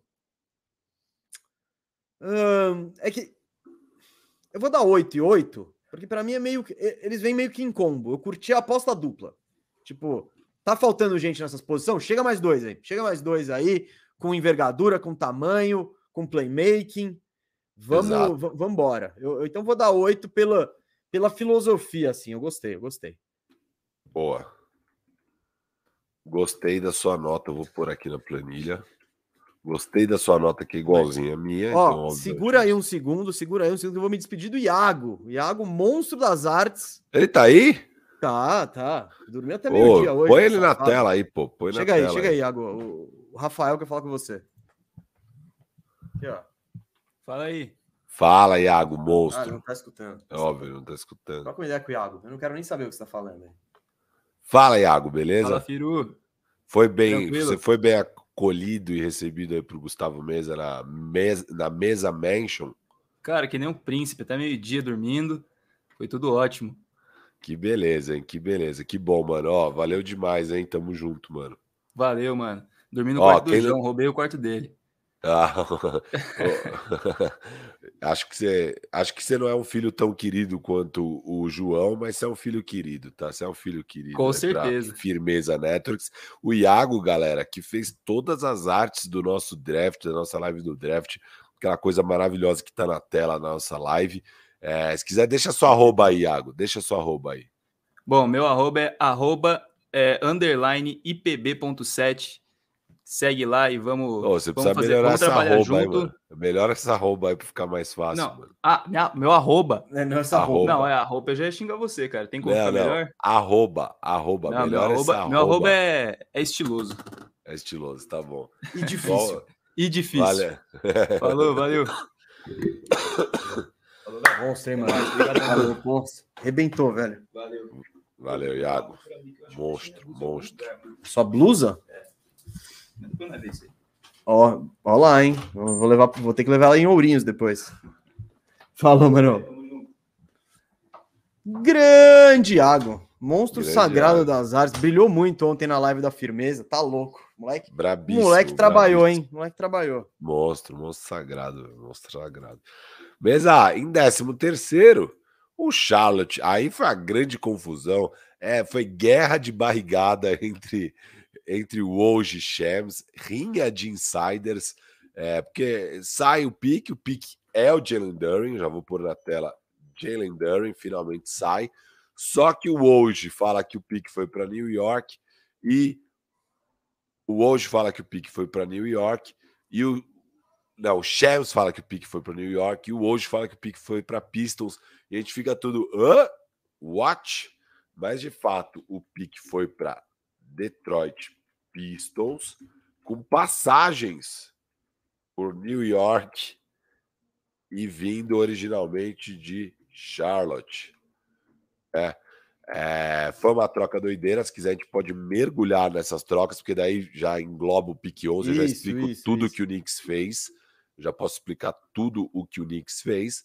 É, mas pegou então a final Detroit Pistons aqui, o Jalen Duren, que comparam com o Robert Williams, com essa proteção diária, atleticismo, um cara de 12 pontos, 8 rebotes, que dá dois tocos por jogo e que não tem lá muito arremesso, né? Também, então ele não é esse pivô, ele é, ele é talvez até um pouco moderno na marcação, um pouco mais do que um center tradicional. No ataque já não, ele não é aquele center que vai passar a quadra, ele não tem arremesso e tal mas é um cara bem promissor e bem interessante. O que falam é que agora o Pistons pegou o pivô para a próxima década deles. Só um segundo que o Iago me mandou uma mensagem. Eu quero ver se ele tá com algum problema aqui, ó. rapidão. Tá, vai lá resolver isso. Então, galera, aqui eu vou passar pela troca do Knicks para vocês entenderem que diabos que o Knicks fez, afinal, porque foi tanta doideira. O que o Knicks fez foi o seguinte: é, o Knicks deu Aqui, ó, o pique 11 era do Knicks. Eles deram para o OKC e pegaram três first round. Os first rounds que eles pegaram era de Detroit, de Washington e de Denver. O mês estava certo, veio de Detroit. Então, Oklahoma City tinha um pique de Detroit, tinha um pique de Denver e tinha um pique de Washington. Com eles, todos eles protegidos e tal o que se passou esses três picks para o Knicks. O Knicks pegou três picks para deixar o pick 11 para lá. E aí que ele fez? Ele falou: pô, esse pick 13 eu quero, hein, Charlotte? O Charlotte já tinha o pick 15. Charlotte sabia que, tendo aqui Jalen Duren e Mark Williams, um dos dois estaria disponível na 15, porque o Cleveland não ia pegar pivô nem a pau. Então, Charlotte estava, ok, Charlotte estava ali paradinho, falando: ah, que, que você me dá aí por esse pique 13? Aí o que ele deu foi é, um pique dos três que vieram de OKC, ele passou de Denver, que é o pior dos três piques, passou o pique de Denver pra, para Charlotte e deu quatro second rounds. Eles deram quatro piques de segunda rodada que eles tinham, dois próprios e dois de outros times. É, eles passaram aí para Charlotte e pegaram o Jalen Duren. Então o Jalen Duren era do Knicks. O que, que ia acontecer então com o Knicks aqui? Se eles parassem aqui, segunda troca do dia, Knicks, para, para, para, para, para. Eles basicamente deram um trade down de 11 para 13 e no processo ganharam dois picks de segunda rodada.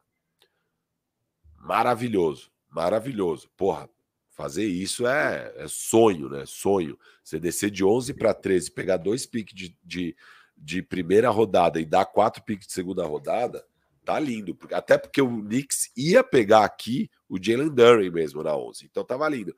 Mas aí Detroit liga lá pro New York e fala: Ah, é com você que tá esse pique? Pô, eu quero. E aí o Knicks usa o Jalen Duren para desovar o salário do Kemba, que era baixíssimo, era 9 milhões, coisa assim. Desova o Kemba Walker lá, é, dá o Jalen Duren e pega de volta o pique de Milwaukee, que o Detroit tinha, tinha acabado de ganhar na troca do Jeremy Grant com Portland. Então, ó, vai vendo que esse pique já rodou, hein? Vai vendo que esse pique já rodou. Então, eles basicamente desistem do pique 13 deles para livrar 9 milhões de cap space e pegar um pique futuro ruim. Porque você não acha que Milwaukee em 2025 vai estar tá horrível, sendo que você imagina que o Yannis vai estar tá lá. Então, em tese, é um pique ruim, é, pouco protegido, é, 1 a 4 e tal. Então, um pique que deve converter mesmo em 2025. Mas é um preço muito caro para você livrar 9 milhões. Aí você fala, pô, mas o que, que eles estão querendo fazer com esses 9 milhões? Porque às vezes você fala, pô, mas eles estão livrando cap space para pegar o Zé Clavin, eles estão livrando cap space para pegar o Kevin Durant, o Kyrie Irving, sei lá o quê. Não, eles estão livrando o cap space, agora eles têm 19 milhões porque eles querem entrar firme na busca pelo Jalen Brunson. Aí você fala, caralho, Knicks, porra, mano, você ia tirar 10, Knicks. Ô, Knicks, você ia tirar 10. Mano, Você deu um trade down de 11 para 13, pegou dois first round e conseguiu o seu cara, que é o Jalen Duren. Tirou 10, Knicks, tirou 10. Aí eles vão lá e fazem essa, fazem uma dessa. Fazem uma dessa, aí não tirou 10 mais não. Mas eu ainda acho um 8 mesmo, porque eu prefiro o Knicks sair do draft com três first round, que é o que eles. e cap space, do que sair do, do, do, do coisa com o Jalen Duren na 11, que ia ser um puta erro o Jalen Duren na 11. É, então eu não achei ruim no fim das contas, mas eles podiam ter tirado um 10. Eles iam tirar um 10, mano. Eles tiraram 10, 10. Não tiraram 10, mas eu vou dar aqui pro Knicks. É que aqui não vai ter onde colocar Knicks. Mas o Knicks tirou um 8 para mim, tá? Só para vocês saberem. torcida do Knicks, vocês tiraram 8 para mim. Ó, eu gostei muito da sua explicação. Até eu mesmo tava precisando de uma didática aí para entender o passo a passo do que rolou. Eu fui monstro. É, de fato, você tro trocar o 11 por três firsts. Good. Dinamite pura. Dinamite pura esse aí. Muito bom. Só que todos os moves daí em diante, eu não curto. Eu não curto. Porque é o Knicks tentando fazer o que o Knicks faz todo santo ano. Troca futuro por uma solução presente que não é a solução. Tipo, porra, você precisa trocar um pique para assinar o Jalen Brunson. E aí, para onde você vai chegar? Beleza. O time é o mesmo do ano passado com o Jalen Brunson. Onde você vai? Exato. Tipo, é tão loucura essa história de Jalen Brunson. É, cara, de tipo limpar tipo... cap space para pegar o Jalen. E o Knicks contratou o pai do Jalen Brunson para ser não, isso, é, isso, é, o, o expire de 9 milhões, você não precisa dar um first para limpar isso, não. não. mano. Pelo amor de Deus, é muito não, caro. Dá um second por Orlando que ele pega.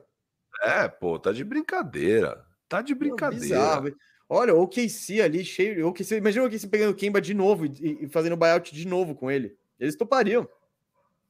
Nossa, Mano, surreal, então, cara. Eu não curti. Aí eu entendo que a torcida do Knicks está revoltada. E, e, eu acho que deveria estar. Não tanto, beleza. Você.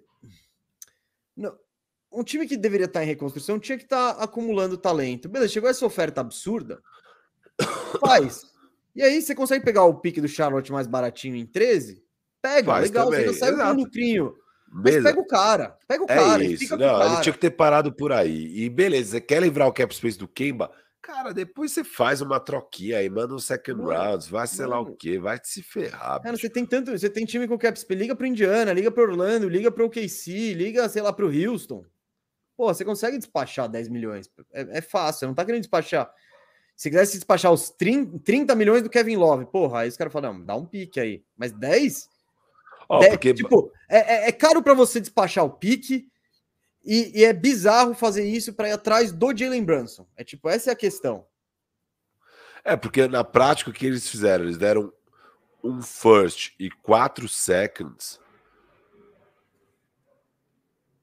Eles deram quatro second rounds na prática para despachar o, o, o, o Kemba Walker. 9 milhões do Kemba Walker. Na prática foi isso. Eles deram quatro second rounds para despachar o Kemba Walker. É, Knicks. Fica com os caras aí, bicho. Porque eles deram o first, né? Eles dão o first do, do Denver e pegam o do Milwaukee, que é meio pau a pau, ruim igual, assim, é um, é um late first de qualquer jeito. É, só que eles dão quatro second rounds para despachar 9 milhões do Kemba. É o que você falou, pô, der dois, você já despacha. E aí eles poderiam ter só pegado o Jalen Duren ou nem ter entrado, deixava a Detroit negociar direto com o Charlotte aí. O Detroit daria o pique do, do, do Milwaukee, que estava com eles, e o Charlotte ia aceitar e pronto, deixa eles direto. E você depois se vira aí, você faz uma, uma troca de dois second rounds para se livrar do Kemba. É meio desespero, meio nada a ver. E aí é, dá essa ver, eu... e daí e daí dá essa sensação pro torcedor do Knicks que pode podia ter pegado um cara e tipo desnecessário. Nada, é. é, meio desnecessário porque pô, pegar é isso, pegar os três first pelo pique 11 tá bom, tava da hora. Essa pique, essa troca foi boa. Daí quando eles trocam direto com o Charlotte, foi bom também, beleza. Então você deu um trade down de duas posições e pegou dois first round no processo e deu quatro seconds. Pô, maravilha. Aí você faz essa última troca e você fala: caralho, Knicks, que porra é essa? Ainda mais sabendo que o, o motivo é o Jalen Brunson, que você já contratou até o pai dele para ser assistente técnico aí no time. É, é... Não, é, não é estou limpando porque o Kevin Durant vem aí. É, é pô, tá de sacanagem. Mas beleza, mesa. Aqui, Jalen Duran Detroit Pistons. Que nota você dá pro Pistons aí, que deu um first round para entrar aqui. Qual foi? Mas foi o first round do Milwaukee. Isso, isso, first do Milwaukee. Nove. Se Nove. esse foi o preço, se esse foi, foi o preço, um first do Milwaukee não vem. Para você pegar esse cara que era. Eh, não, não, não sou eu que tô falando, tá? É todo mundo, isso é um consenso, tá? Você tira o chat Holmgren da conversa o melhor pivô do draft era o, o Jalen Duran. Não tem um mock draft que tem Mark Williams na frente dele. Big... Não tem. Todo mundo põe o Jalen Duran antes. Eu gosto de ser, na 13 terceira posição, apostar nesse potencial, num cara que tem. É isso, é o pivô de proteção diário, de pegar rebote, de, de muito físico tal, que não tem o arremesso. Mas eu gosto muito, filho. Eu gosto, porque o Detroit começa a juntar talento, bicho. Começa a juntar talento. Já tinha o Cade, já tinha o Sadiq Bey, então as aulas já estavam compostas já tinha pegou pegou o, o, o Ivy, que é uma, era o melhor talento e ainda, é, como posso dizer, supria uma necessidade. E aí depois você consegue entrar na 13 terceira, pegar um pivô que estava sendo cotado até para para nono, tal, e dando um pique que vai ser acima dos 20, porra, puta negócio. E é. agora você tinha o Isaiah Stewart que não parecia ser uma a resposta da posição, você tem um cara lá para competir por minutos com ele. Eu, eu gosto muito do que Detroit fez. Também gosto. E mesa, aqui eu também dou, dou nota 9. E aqui, só para agora resumir para a galera do Knicks aí, que eu sei que está nos ouvindo, todos os torcedores do Knicks, do mundo inteiro estão ouvindo a gente. Mesa, hum. dois, os picks que sobraram com o Knicks afinal. Então tem o de Detroit e o de Washington, que vieram na troca original do OKC. E tem o de Milwaukee, que veio da troca com o Detroit. É, então, eles têm esses três first agora. É... O de Detroit é para 2023, é, é 2023, só que está protegido até 18, tanto em 23 quanto em 24. Você imagina Detroit sendo um time de playoffs já esse ano, mesa? Hum, não. Eu diria que não também. Talvez Mas, tipo, mas dando salto, dando salto. Vai, não vai ser o time Isso. de 20 vitórias, vai ser o exato, time de 35. Exato. exato. Então, então acho que acho que esse pique não converte em 2023. 24 pode converter, pode não converter, porque é, ele tem que ser um pique é, de 19 para cima, né? Aí em 2025, eu acho que é onde é mais provável já converter, é protegido de 1 a 13 Aí acho que o Detroit realmente não vai ser um time de loteria em 2025, então é um pique que deve sair em 2025 aqui para o Knicks. O de Washington também é protegido um, é, loteria 1 a 14 em 2023. Eu acho que o Washington vai ser um time de loteria, então não vai converter. De 1 a 12 em 2024, aí vai, vai saber lá o que, que vai ser o Washington daqui a dois anos, né? É, mas eu imagino que eles vão partir para um rebuild pesado a hora que o Bradley Bill cai fora então, imagino que ainda não converta. E sei lá, daí em 25 é de 1 a 10, pode converter, e em 26 de 1 a 8 pode converter. Então, um pique que pode ser bom lá para 2025 ou 2026. E o do Milwaukee é um pique de 2025, protegido de 1 a 4, deve converter no ano mesmo de 2025. Então, esses são os piques que sobraram aí com Nova York. Vai virar aquele pique 25 bonitão ali no draft de 2025, esse pique do Milwaukee. É. 25 é. para cima. É. Firu, vamos botar aí o resto na tela. Vamos, vamos fazer um no pique aqui para a gente terminar a primeira rodada? Vamos, vamos no pique. Agora, agora a Baji saindo aqui. O Sherbage, ó, o Sherbage ele foi o ele foi o MVP do Final Four, né? Campeão por Kansas, um veterano, quatro anos na faculdade. Já chega como um 3D, né? E eu gosto muito para o Cleveland. Eu vi esse, esse pique ser meio cornetado, acho que o Kevin O'Connor deu uma nota baixa. Mas eu gosto Ai, muito, Firu. mas ele viajou. Não, eu gosto muito. É exatamente o que. Aí, ó, eu falo, ah, você vai pegar por fit ou por talento. Aqui, eu acho que é uma situação ótima para você pegar por fit, porque você tem um time totalmente que precisa muito do, de, de alguém nas alas, precisa muito de arremesso nas alas, um pouco de físico, e, e o Agbaji, ele teoricamente traz justamente isso: arremesso e defesa. Então, cai como uma luva no, no, no Cavs e o cara que já tem experiência, então ele já, já contribui agora. O Kevin está querendo e está pronto para dar um salto, né? O salto que até rolou na temporada passada não fossem as lesões. Eu vou dar um 9. Pô, eu vou dar um 8, mas eu gosto também mesmo. Eu acho que é um pique certo aqui para a posição. Era que a gente imaginava que ia sair para o Cleveland. Acho que aqui no, no mock draft é isso. No mock draft já estava a Bage mesmo. Era o esperado sair o Abage aqui. E foi o que aconteceu. Então foi, foi isso que aconteceu. Sai o Shea Agbaji aqui. E eu gosto, cara. Eu gosto. Eu gosto desse jogador. Acho ele bom. Tem um arremesso bom, confiável. É, pontua bem, é um bom marcador, ele é forte, ele é atlético. Eu acho também um jogador vencedor. Gosto demais para Cleveland, então, que é um time que eu acho que já tem que pensar um pouco mais em caixa, ainda mais um pique 14. Você já não. Pô, os maiores talentos já foram, não tem como. Agora é tipo, ó, ou você vai achar um estilo, ou você vai achar uma coisa que encaixa bem no que você precisa. E eles precisavam do jogador estilo Agbaji, e acho que vai ser bem legal ele lá em Cleveland. Vai chegar em boa hora que esse time estava precisando de um abage mesmo. Charlotte pega então o Mark, Mark Williams, Williams, que é o pivô que eles aceitavam ter, podia ser o Duran, podia ser o Mark Williams. Tem muita gente que acha que o Mark Williams é melhor que o Jalen Duran. Então, apesar do Jalen Duran ser consensualmente assim, é, o, o, melhor pivô do draft, o Mark Williams não tá muito atrás dele, não. não e acho que é mais bem ranqueado e isso era indiscutível com todo mundo, sabe? Tipo, mas eu gosto Sim, do Mark não. Williams também. Eu sei, eu sei, mas eu, eu, vi algumas pessoas colocando nos big boards o Mark Williams na frente do Durin. Acho que em, em mock draft o Durin sempre estava na frente. Uhum. Em big board, algumas pessoas acham que o Mark Williams é mais talentoso e tal. E a gente viu bastante o Mark Williams jogar em Duke, né? O Duke Duke foi até a final, final ou eles caíram Não, eles perderam para North Carolina. Na semi, né? Eles perderam na semi. Mas jogo foram... do Caleb Love. É. Da vida dele. Foram longe aí no, no, no, no March Madness.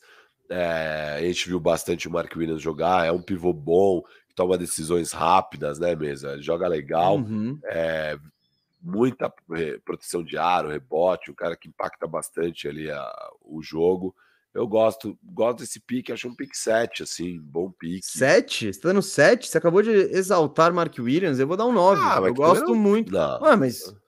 Mano, é, supre uma necessidade, eu gosto muito desse jogador. Tá bom, tipo, eu vou dar 8, eu vou dar 8. Eu gosto muito do Mark Williams, eu acho que ele tem a questão do rebote, proteção de aro. Eu gosto muito da, da tomada de decisão dele ao finalizar. Isso não tá no ponto forte. Eu acho que ele recebe a bola e ele finaliza rápido, ele não fica inventando, não fica botando a bola no chão. Ele, fa ele fica no, no, no ponto forte dele. Eu acho que pode ser a resposta. O Charlotte pode ter achado o pivô do futuro deles no pick 15. Pô, tá ótimo, tá ótimo. Gosto muito. E os picks que eu acertei na cabeça, hein? Mark Williams eu falei que ia sair em 15 pro Charlotte. E o Agbaj eu falei que ia sair em 14 pro Cleveland lá. Lá atrás, é. ó. Essa você ouviu primeiro aqui, hein? Primeiro aqui. AJ Griffin saiu para Atlanta. É, ele é um dos caras que mais caiu no draft, né? Acho que as, as preocupações com as lesões dele foram determinantes para ele cair tanto. é um cara talentoso e que se esperava que ele pudesse ser até um top 10 do draft. Não foi, caiu aqui para 16. É, ele arremessou 48% de três. O, o, o Sasso, quando teve aqui com a gente no Bandejão, falou que ele é de longe o melhor arremessador é, do, dessa classe do draft, que ele é um absurdo, que sei lá o quê. O Sasso tinha ele no board do Sasso na época, né, mesmo? Faz tempo, foi, foi na época uhum. do March Madness.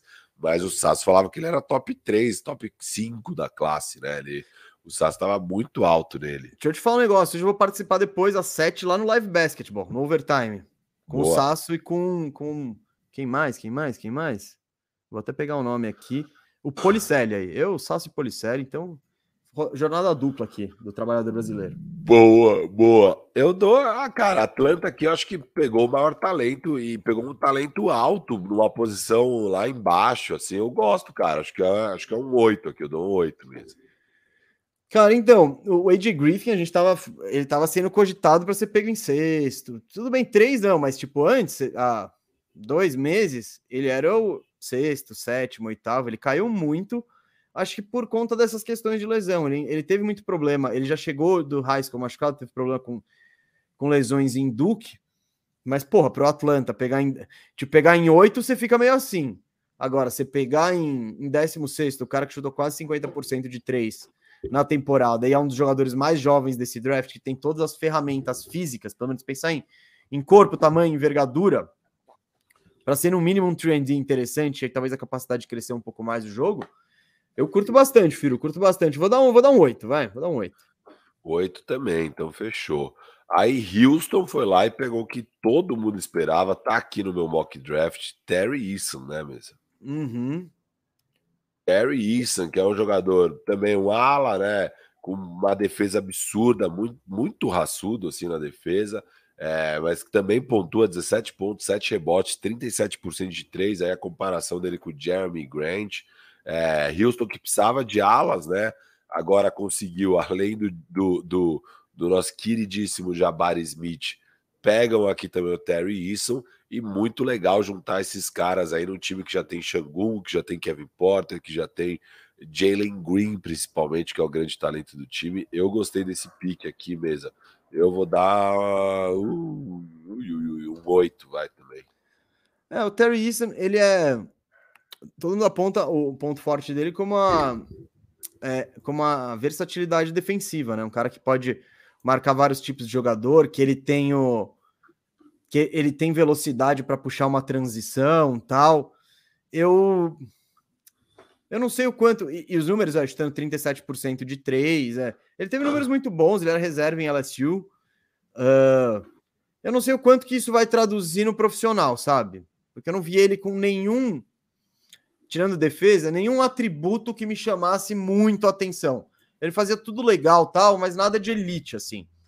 Uh, aí, 17, ótima aposta. Eu acho que necessidade, fit, gosto também de Houston pegar jogadores de, de que é, wings, que defensores, sabe, que tem alguma versatilidade, eu acho legal. Eu não, eu não tenho nada contra esse pique aí, eu vou dar oito. Boa, boa. Vou colocar aqui na tela. Ela tá 8 de Gustavo Mesa. É, Chicago aqui pegou o. Tinha bastante o... gente querendo que a gente falasse desse pique aí. Vou pegar a ordem. Eu tava com, eu tava com a página dele aberta aqui, ó. Dalen Terry, de Arizona. É. Que foi uma escolha que surpreendeu muita gente, né? Pois é, no mock tinha aqui um, ou Mark Williams, porque ele podia cair, ou o próprio é, EJ Liddell, que eu acho que faria sentido. O EJ Liddell caiu uma barbaridade, foi lá para 40 e poucos, não entendi nada do que aconteceu. E o Dalen Terry era, era cotado aqui meio nesse range mesmo, ali para 20, 20 e poucos. É um cara. É, bom, a gente sabe, Chicago precisa de defesa. A necessidade de Chicago com esse único pique dele é a defesa. E o forte do, do, do Dalen Terry é a defesa. É um jogador muito bom defensivamente, muito raçudo. É, aí a comparação dele com o Igodala, desse ala que defende, que arremessa de 3, 36% de 3. Mas eu, eu, eu, não vi muita coisa assim no Dylan Terry para. Eu acho que, sei lá mesmo. Eu, eu, não tô, eu não tô empolgado. Eu não estou dá sua nota aí, dá sua nota aí. Vou dar um 6 aqui, cara. Não tô empolgado. Mas você, ele, é aquele, você é aquele professor. Dele... Você seria aquele professor que ia passar todo mundo. Não, o é que o Dylan Terry é um bom jogador, ele é um bom defensor, sabe? O que eu acho, qual é o meu problema com o Dylan Terry? Para mim, Vou pegar aqui, vou abrir o jogador aqui, ó. Opa, card não, calma aí. Deixa eu abrir aqui, ó. Jogador. Jogador, vamos lá pro Dalen Terry. Ó, a questão do Dalen Terry. Ah, ele é mais alto do que eu achava mesmo. Eu achava metros. que ele era mais baixinho, 2 metros, 88 quilos. A única coisa que eu fico meio assim é que, para mim, é, é, bom, agora que eu vi que ele é mais alto, talvez ele. Porque eu acho que, além de defesa, Chicago precisa ali de tamanho também nessa defesa, sabe? Ele precisa. Para ele precisa muito mais de uma posição 4 e tal. E o Dalen Terry é mais um 2, talvez um 3, é, mas é mais um 2. E eu acho que nessa posição você tem, cara. Você tem o Caruso, você tem ali. Bom, você tem o Lavigne, você tem o Demar DeRozan, mas tô falando. Esse, esse cara raçudo, defesa e eu achava que o Delanter não era tão alto assim, de dois metros e pouco. Eu falava, pô, já tem o Caruso, eu preferia que vocês investissem num defensor mais alto, que jogue ele na quatro, que, sabe, que talvez possa até ir no small ball é, a hora que precisar sair o Vucevic e tal. Eu queria mais esse perfil de jogador aqui, mesa.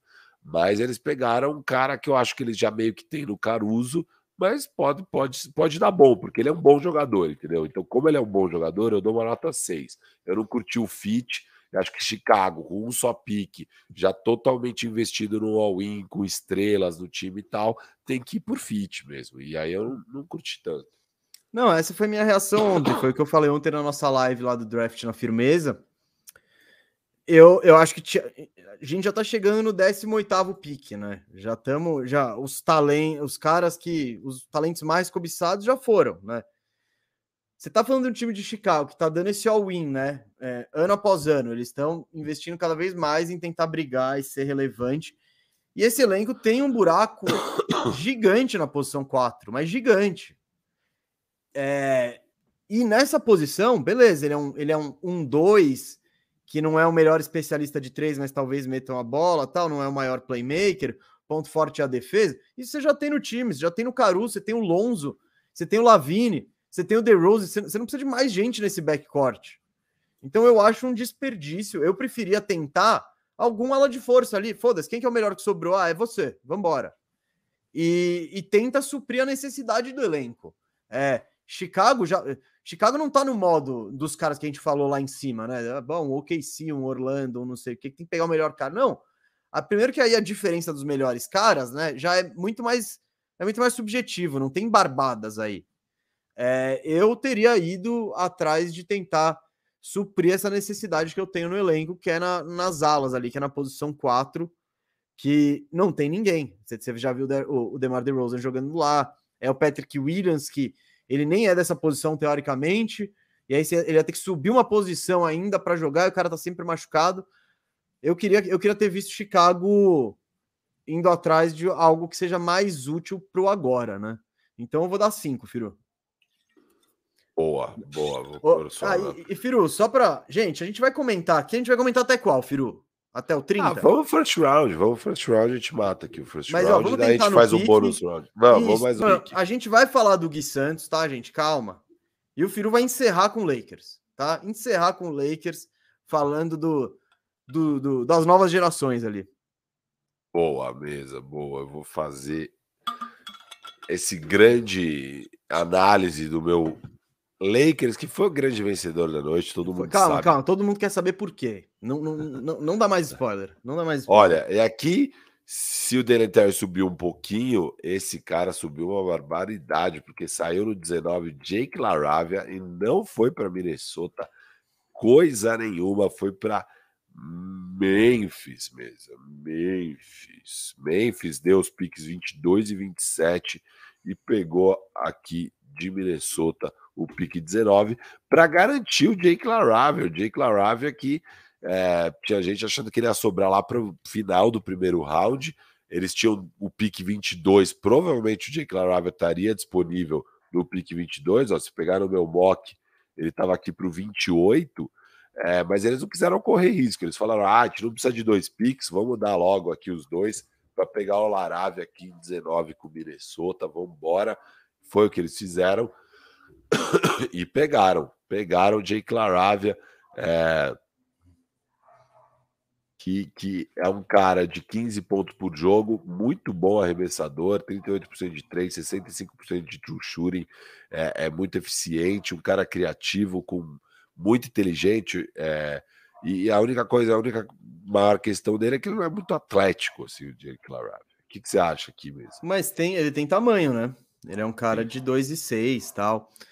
Eu acho que é, o que é o que a gente costuma dizer, que você falou antes do. O Memphis é um dos times espertos, né? Você fala. Ah, e, que não e eles não se importam muito com o, com o board, tá Tipo, ah, é, o, o Laha, que nem eles, o ano passado o maior exemplo foi o Zaire Williams. Que eles, eles sobem sete posições. décimo pique, e é, todo mundo achava que ele ia estar em décimo sétimo, que era o pique original deles. Eles não quiseram correr risco foram para lá. Eles estão altos no La Havia. O La Havia jogou, ele jogou três anos de universidade, mas ele se transferiu. Ele jogou dois anos em Indiana State e aí ele se transfere para Wake Forest e brilha mais.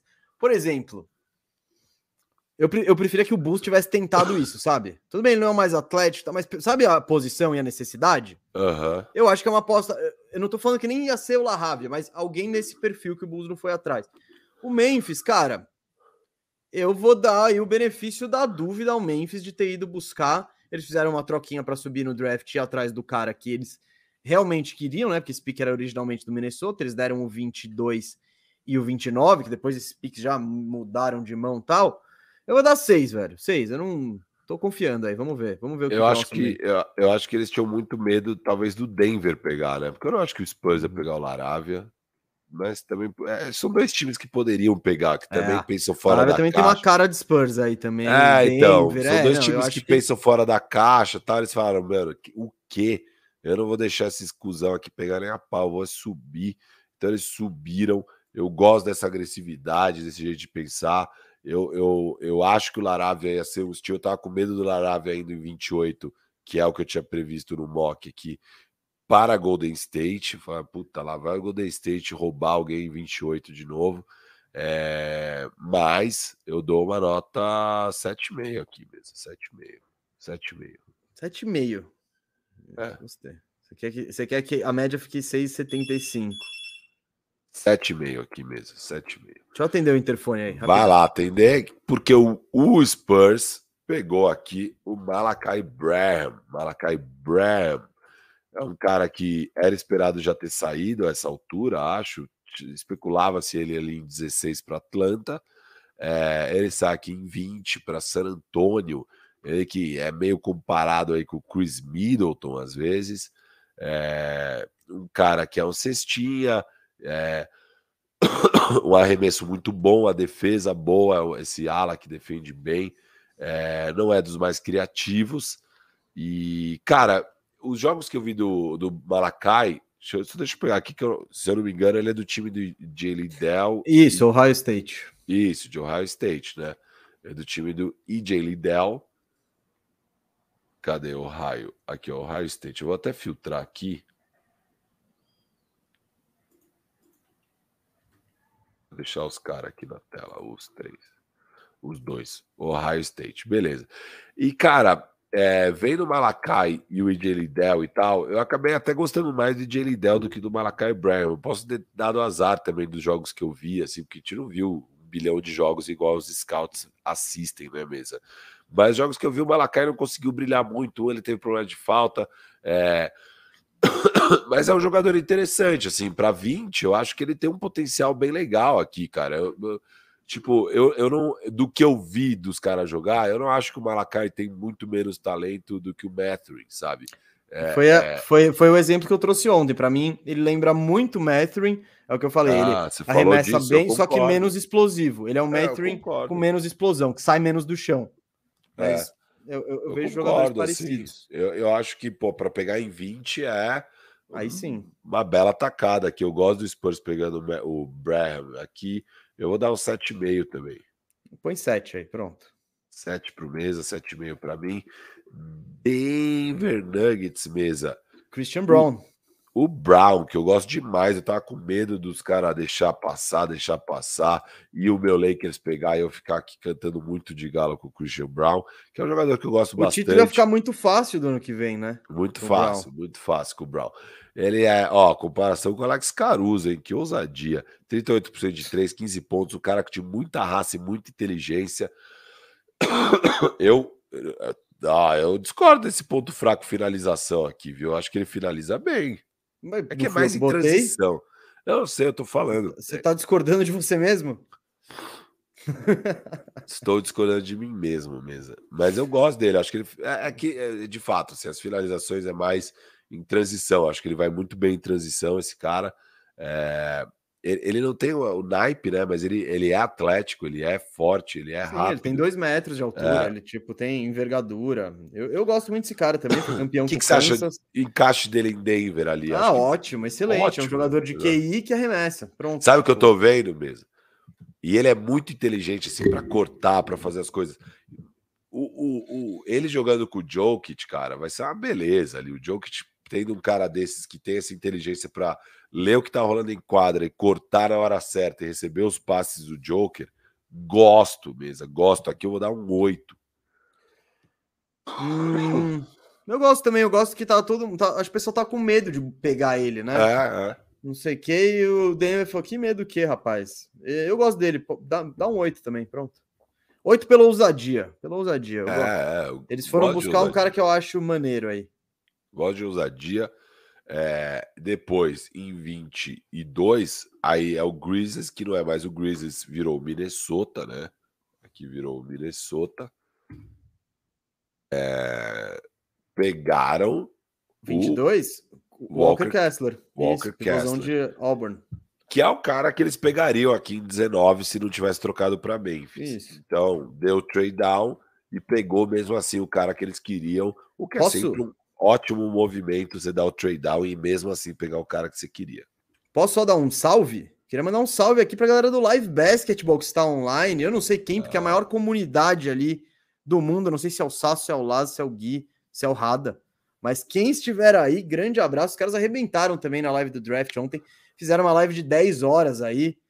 E é o que a gente diz aqui: não tem concorrência. O importante é você ter. Você quer acompanhar o draft no live basketball, na firmeza, onde mais passar. O importante é ter opções e ter gente trampando com basquete, né? Que é o, o mais da hora. Grande abraço aí para as feras do live basketball que arrumaram um rachão animal pra gente na quarta-feira, hein? Foi muito louco. Animal. Salve aí, galera, seus monstros. Mesa, Walker Kessler aqui. Então, foi o que eu falei. Você não tá muito animado com a ideia de pegar um pivôzão para jogar com o Cat, né? Mas. Ah, então, eu não, eu não sei se. Tipo, eu, go... eu acho que o Walker Kessler vai ser... é um bom jogador. Eu gosto do... da proteção diário dele. Eu acho que ele vai conseguir jogar na NBA. Não vai ser um cara que vai estar tá fora da liga em, em, em pouco tempo. Mas eu, eu, não, eu não sei se eu piro muito, porque nessa filosofia do Minnesota, estar indo atrás de pivôs para jogar ao lado do Carl Anthony Towns. Eu não sei se essa é a solução. Se você tem um cara pesado com o Kessler e o Towns, eu não vejo isso funcionando muito defensivamente. O Towns perseguindo a galera no perímetro.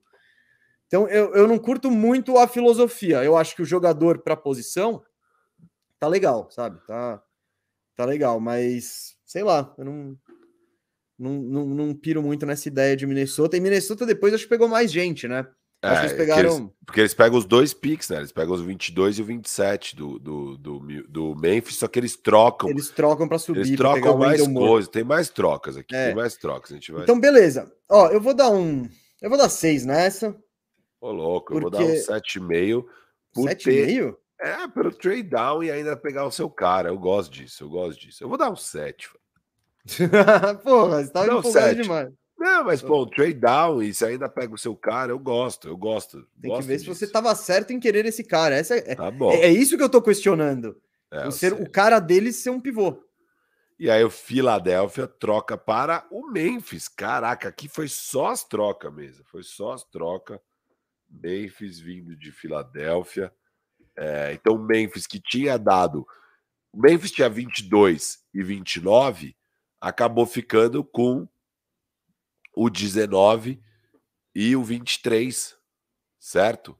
Uhum. É isso, 19 e 23, e eles tiveram que dar nessas o de Anthony Melton, né, para pegar aqui o pique. É, é. E pegaram o David Roddy, David Roddy, que é um cara que arremessa super bem de três, é um bom jogador, inteligente, raçudo e tal. A grande questão dele é que ele não tem um corpo de NBA. O cara era um quarterback da NFL e, e fortão, meio gordão, fortão, assim. É, aquele corpo que você fala, mano, como é que você é um jogador de NBA? E, e eles apostaram aqui. O Memphis falou: eu, eu acredito nele, eu gostei, cara. Essa eu gostei, achei da hora que eles fizeram isso. Eu vou dar um 7,5 aqui. Cara, então, ele é um ala de força de 1,96, né? E 115 quilos. É, é que você falou, é, o shape dele não é o shape muito NBA aí. Isso.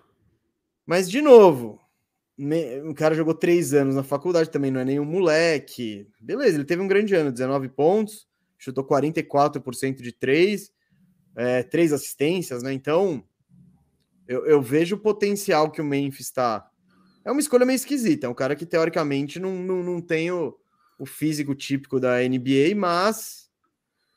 Eu vou dar seis, vou dar seis pro Memphis, vai. TBD, TBD. Eu também. Esse foi um dos caras que eu menos vi do draft também, então não vou. E aí o Milwaukee, com o pique que eles tinham, eles mantiveram o pique, não trocaram hum, e pegaram o Marjon Bouchamp. Eu acho que foi, o Bouchamp não foi trocado, não? Acho que foi, hein? Não, foi o Bucks mesmo que pegou. Não, É? É, foi o Milwaukee Deixa eu mesmo. ver aqui. Então tá. Milwaukee pegou ele. É um cara que não tem arremesso também. Eu não gosto dessa ideia de pegar um cara sem arremesso para jogar lá do Yannis, mas é um bom jogador, parece, né, Mesa? Então, eu, eu critiquei ontem essa escolha, né? Eu, eu gosto do jogador Marjão Beauchamp, tá ligado? Eu acho do potencial, mas ele é o quê? Ele é um cara de defesa, de transição, é um cara atlético. não é o cara. hum, Não é o cara de arremesso. Eu acho que para jogar com o complementa, Yannis, né? é, você já tem o Yannis, você já tem o Drew Holiday. É são double down não- nas suas virtudes, né? Você É, tá... é, é, então, eu gosto do prospect, assim, mas eu não, eu não, eu não piro muito no, ele, ele em, Minnes, em Milwaukee. Eu- se eu fosse Milwaukee, eu tentaria pegar mais um, um cara que, cara, que tem exatamente o que o Bolcham não tem, que é arremesso. Para eu poder botar ele do lado do Yannis, do Drew Holiday, do Middleton ali, e eles passar a quadra bonitinho. Então eu vou dar, você deu cinco? é. Vou, vou dar cinco também, vai, pronto. Cinco também. E aí o San Antonio, com esse pique que veio de Boston, acho que na troca do Derek White, né? Pegando aí é, Blake Wesley. Blake Wesley. Eu tô vendo, é isso mesmo, é isso mesmo. Que é um, cara de 15 pontos, que também não tem arremesso, é, mas que pontua bem, né, mesa? Sim, sim. Ah, É, eu não. Eu também não foi um jogador dos que eu mais acompanhei aí. Ah, não, lógico, vai chegando esse final de É, first É, round. não, mas tem, você tem mais opinião formada. É, esse, esse eu não tenho muito, mas eu vejo. é, é, o San Antonio adora pegar esses wings, né? Ele adora pegar e depois ver o que, que tem. É o Lonnie Walker, é o Joshua Primo, é, sei lá, o Keldinho. Então, ele, ele é, é muito perfil Spurs esse pique, né? Então, eu vou dar um 6 TBD aí. 6 TBD. 6 TBD. Beleza. É, e aí, o pique 26, que era de Houston. Hã? Houston? Ó, eu vou te falar para quem que foi. Esse pique Não, foi ele foi para Minnesota. Minnesota. Isso, que foi essa que eu criti- ia criticar o Minnesota por ter pego só o Kessler e tal, eu reforçaria outras posições, tem a posição 4, nanana. aí eles pegam o Wendell Moore nessa. É, eles foram muito bem. Eu gosto do Wendell Moore, cara. Eu acho o Wendell Moore, um- tem- ele tem um grande potencial para ser um jogador complementar. Tipo, sabe, não Isso. aparece muito, mas defesa boa, arremessinho legal, sabe? É um ah, o Blake bem Wesley feijão te com deu arroz. nota? Te deu nota no Blake Wesley? Eu dei 6 e falei TBD. Aí eu não dei nota. Ah, vou dar um 5. sei lá. Ah, vou dar um 6 porque o Spurs. Não, não, dá 5, dá 5, dá 5, dá 5. 5, tá bom. Isso, daí cinco. fica 5,5, vai. Vai, tá bom. Wendell Moore, então, isto posto aí é uma posição de necessidade para o Minnesota. Eu, eu vou dar um 7.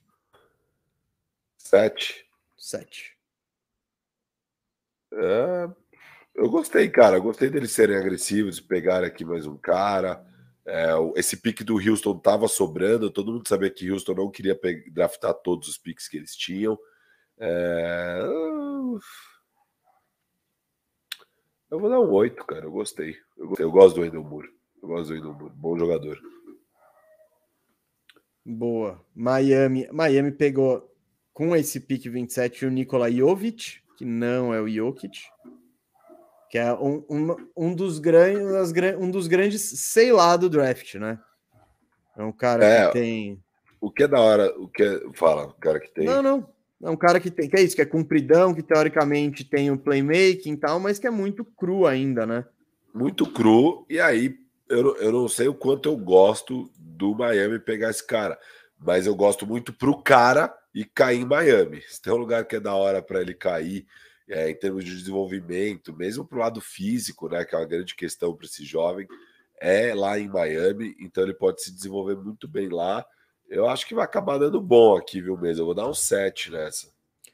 Não, então, eu, eu, eu, curto a ideia do Miami pegar esse cara, é, o cara, é um ala de 2 e 8, tá ligado? Que teoricamente tem controle de bola tal, ainda é magrelão.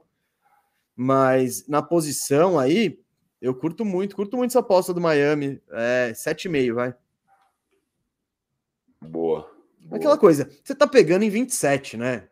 Tenta dar, tenta acertar o home run e se errar também, paciência. Exato. E aí, falando em tentar o home run e se errar paciência, Golden State, que já na 28 pegou nada menos que Jordan Poole aquela vez, agora eles pegaram o Patrick Baldwin mesa, que é um, aquele jovem que decidiu jogar no time do pai e teve uma temporada desastrosa né, no, no college, mas que prometia demais na universidade, né? Prometia Na- muito na- na no high school. É, É, ele, era, ele, era, ele era um, acho que top 3 prospects do high school no ano passado, né? Aí todas as universidades queriam ele. Ele fala: Não, eu vou jogar em Milwaukee pro meu pai. E a temporada é uma tragédia.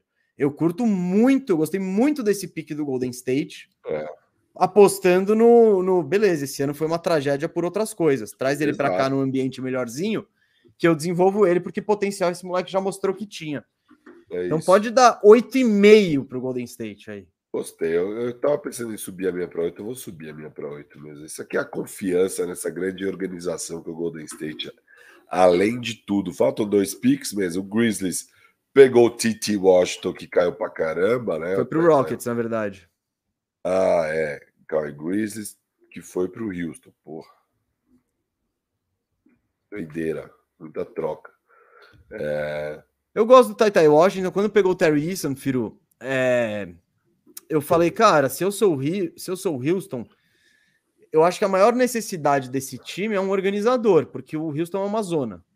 Então, e, e o Taitai Washington, ele é o mais próximo disso ali. Teve as comparações, teve comparação com uma comparação que eu achei interessante com o George Hill. Que é isso, é um cara que tem até tem o tamanho da posição, até que acerta o arremesso dele com certa consistência. Não é o cara que vai fazer as infiltrações malucas com malabarismo para finalizar, mas eu acho que o mais próximo de um armador armador aí que se tem nesse draft, né, do de tipo de um É. organizador de equipe. Em 29 gosto muito da aposta do Houston. Se vai vingar ou não, não sei, mas eu vou dar 9 aí, pronto. caramba, eu vou dar um 7 aqui, Ah, mas eu eu, sabia que você ia gosto. dar baixo, mas tipo, claro, é, é o lugar. Se, se pegasse, lugar. Se pegasse tava- o Taitai Washington em É. 17, não ia ser 9. Eu não tava gostando do Taitai Washington ali tão alto nesse, no- nos, nos mocks que eu tava vendo, mas aqui realmente vale a pena pegar ele, pô. Aqui é uma oportunidade boa de, se der certo, você ter um bom organizador aí, que ele é, ele é um cara inteligente, com boa visão de quadra, é, que arma bem o jogo e tudo mais. Então pode ser, pode ser uma boa. O último pique do primeiro round era do, do, do é do Denver, né? É do Denver, é um pique que veio de Phoenix naquela troca que eles fizeram, que veio do Thunder antigamente. Então é o Peyton Watson mesmo. Peyton Watson. Peyton Watson. Ó, A cara, comparação dele é com o Derek Jones Jr., um cara totalmente atlético, bom em transição e que não tem arremesso nenhum. empolgante, hein? Empolgante. Comparação com o Derrick Jones Jr. é sempre legal, hein? É, então. Ah, cara, eu, eu em geral, eu, eu fico meio assim. Foi que nem o, o Keon Johnson no draft do ano passado, lembra? Eu olhei ele, eu falei, esse cara é só atlético, ele não sabe jogar basquete. Então eu joguei ele lá embaixo. Eu vou dizer, eu não vi muito do Watson, acho que como o UCLA não tava no radar, eu não foquei meus esforços em assistir muito UCLA. Então, eu vou dar um 6, pronto. Dá um 6 pro Denver aí, para ele ficar Seis. completando ponte aérea do, do Jokic. Eu vou dar seis também. É o Denver apostando aí no atleticismo dos jovens, pegou Christian Brown e Peyton Watson. É, acho que é legal ter esse perfil aí junto com o Joker. É, e vamos que vamos. vamos esse- enfim, vamos ver o que, que vai dar. Não era dos mais empolgantes, mas também já está no trigésimo pique é, do segundo round. Só vou falar o nome dos caras que saíram aqui, Não, não, mano, hein? Ah, não, relaxa. Segundo round. Não vou ficar repassando o nome de segundo round, Então vai. tá bom. Então, não, ou dos É. caras mais famosos que ficaram. se, vo- se você, não, se você quiser destacar três nomes no segundo round, eu de- a gente vê isso. Mas não vamos passar por todo mundo. Três nomes a- que caíram. Três nomes que a- que caíram. O que a galera. Não, não, não, mas eu vou deixar o suspense agora. Um pouco. Porque a gente tá chegando na hora do Lakers, hein? Estamos chegando no momento Lakers. Alô, torcida do Leicão. Eu sei que você tá esperando. Quem é o novo Austin Reeves? Quem é o cara que terá um. con- Quem é, quem é o cara que não foi escolhido no draft, mas terá um contrato de tênis? Com a Rigor. Ou com qualquer outra, né? Vai saber. É, é, imagina a concorrência que a Rigor ganhou para assinar o Austin Reeves. Então, já vamos falar isso. Mas antes, Firo, vamos passar só o recadinho, né, pra galera, porque eu não sei quem, se você que tá aí sabe, né? O Bandejão tá na reta final aqui, né? né? Esse é o penúltimo episódio do Bandejão. O último episódio do Bandejão é terça que é quinta que vem, né? Do estúdio. E daí em diante, o Bandeja irá descontinuar o podcast, né? Não terá mais o podcast no canal Bandeja. O canal Bandeja continua, né? Com radar, com outros tipos de conteúdo aí que eu nem sei, mas que, que vão ser coisas mais curtas, assim. O Bandeja quer apostar nesses vídeos mais curtos e não quer mais apostar em podcast, porém, a gente não quer deixar você sem podcast aí, hein? Você que ouve a gente no Spotify, você que tá aqui na live toda, costuma ser toda quinta-feira no YouTube. Eu e o Firu vamos manter aí o podcast no nosso canal na Firmeza Networks, né? Se você ainda não se inscreveu, se inscreva. Ontem a gente fez uma mega live do draft, tá? Que é tipo o nosso cartão de visita da, do canal. Assim. Você pode entrar lá, você pode vai ver, vai ver o, quadrão de, o padrão de produção bem da hora, ficou pô, bonito pra caramba. Johnny Arguello, é isso, é Firmeza Networks, é isso. Já pode. É, vou até botar o link aqui no chat, no chat, para se você quiser seguir a Firmeza Networks, pô, isso nos ajuda demais, gente, porque é isso, a gente é pequenininho, né? É uma mudança rápida e brusca, a gente teve pouco menos de um mês para organizar tudo tal, mas a gente quer fazer um negócio bem legal, bem bacana. E, e ontem foi um exemplo de do que a gente está querendo que fazer para vocês aí. Então, Pode ficar tranquilo, podcast com Mês e Firo vai continuar, não vai parar, só vai mudar de casa, hein? Então, e a nossa grande estreia ali na firmeza com o podcast, que esse a gente vai até cortar e botar no. Vai ter Spotify, vai ter tudo, vamos mandar o áudio para lá. É, vai ser na sexta-feira, no início da Free Agency. Então a gente vai reagir ao vivo a todas as novas contratações, trocas. É uma das lives que eu mais gosto e eu fico muito feliz aí do nosso primeiro podcast na firmeza ser esse, né, Firu? É isso, é isso. Mais alguma coisa? Não, senhor. Não, senhor. Quer complementar? tudo certo, mesa, tudo certo. Boa, boa. E aí, Firu? Quem você quer destacar na segunda rodada aí? Vai, no pique. No pique? E o Lakers por último. Lakers, mano, é por último. Mesa, é o seguinte, quem eu quero destacar aqui da segunda rodada... Não, não, quem caiu? que, que é interessante. Bom, óbvio, os dois primeiros, três primeiros estão sempre ali na, no limite e tal, mas eu acho que o. O, o, o... Jaden Hardy caiu bem, né? Acabou indo para o Dallas em 37. O Kennedy Gosto Chandler. Muito, muito é. do, dessa aposta do Dallas no Hardy. É, então... ele, que o ponto forte dele é o arremesso. Assim, por mais que ele não tenha tido uma puta temporada, Firo, você vê que a mecânica dele é bonitinha, tá ligado? Tem um potencial e com Sim. o Luca facilitando a vida dele, acho que pode ser legal. Gosto dessa aposta.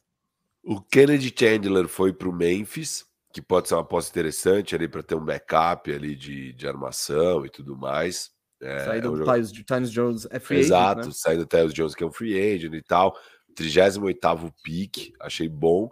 E o Pelicans pegou o Jay Liddell, que, cara, eu sinto que pode ser um estilo aqui em 41 e Jay Liddell. Eu tava vendo ele saindo lá para 20, caiu para 41. Não sei como que ele caiu tanto. Eu gosto desse jogador. É, e, e, e, o Knicks também pegou o Trevor Kills, que é um jogador que eu gosto. Eu gosto do Kills de Duke, cara. É, ele é interessante. Ele era reserva, né? Ele, ele não jogava muito, mas é. ele tinha um impacto legal. Eu gosto desse pick também. Em 42, cara. Em 42 eu gosto.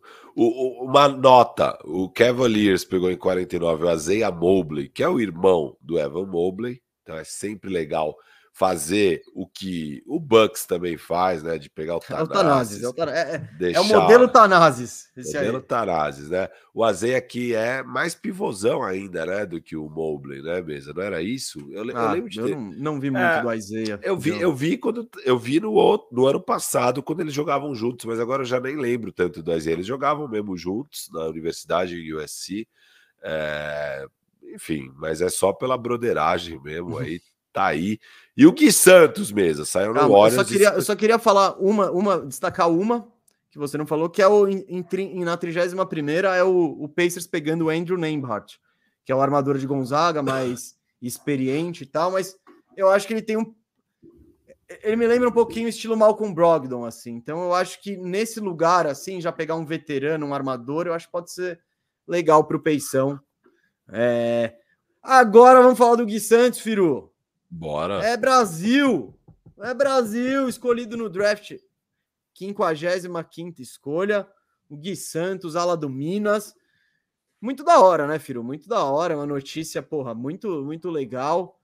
O Gui Santos mesmo falou que ele já não estava nem esperando ser escolhido. E aí ele tá quase dormindo, aí ligaram para ele. Ele que... deu uma entrevista exclusiva No aí live. Pro, pro Live Basketball. Quem quiser vai lá assistir, tá bem legal, pô. Foi a primeira entrevista do Gui Primeira, Santos é. como jogador da NBA, né? Ele ainda não é efetivamente jogador da NBA, né? bola. É, Ele precisa. uma Golden State- escolha. Uma escolha. o Golden State precisa exercer a opção nele e tal, mas talvez mande ele para D-League, mas pô, tá, tá, tá na trajetória, tá na trajetória muito da hora, é legal ver o Brasil voltando a aparecer no draft, né? E, e eu acho que o Leandrinho fez um lobby ali no ba- nos bastidores, hein? É, Ah, o Leandrinho assistente feito. ali fala, Deve pô, chama o feito. moleque é gente fina. O Leandrinho, o Leandrinho jogou no Minas, né, também. Não, mas o pique foi trocado mesmo. Viu? Como trocado? Foi para Atlanta. O NBA tá falando aqui. Não, não, não. Calma. não, calma, não, ele tá calma. no Golden State, filho. Calma. Não, reportedly, ele reportedly traded to Milwaukee.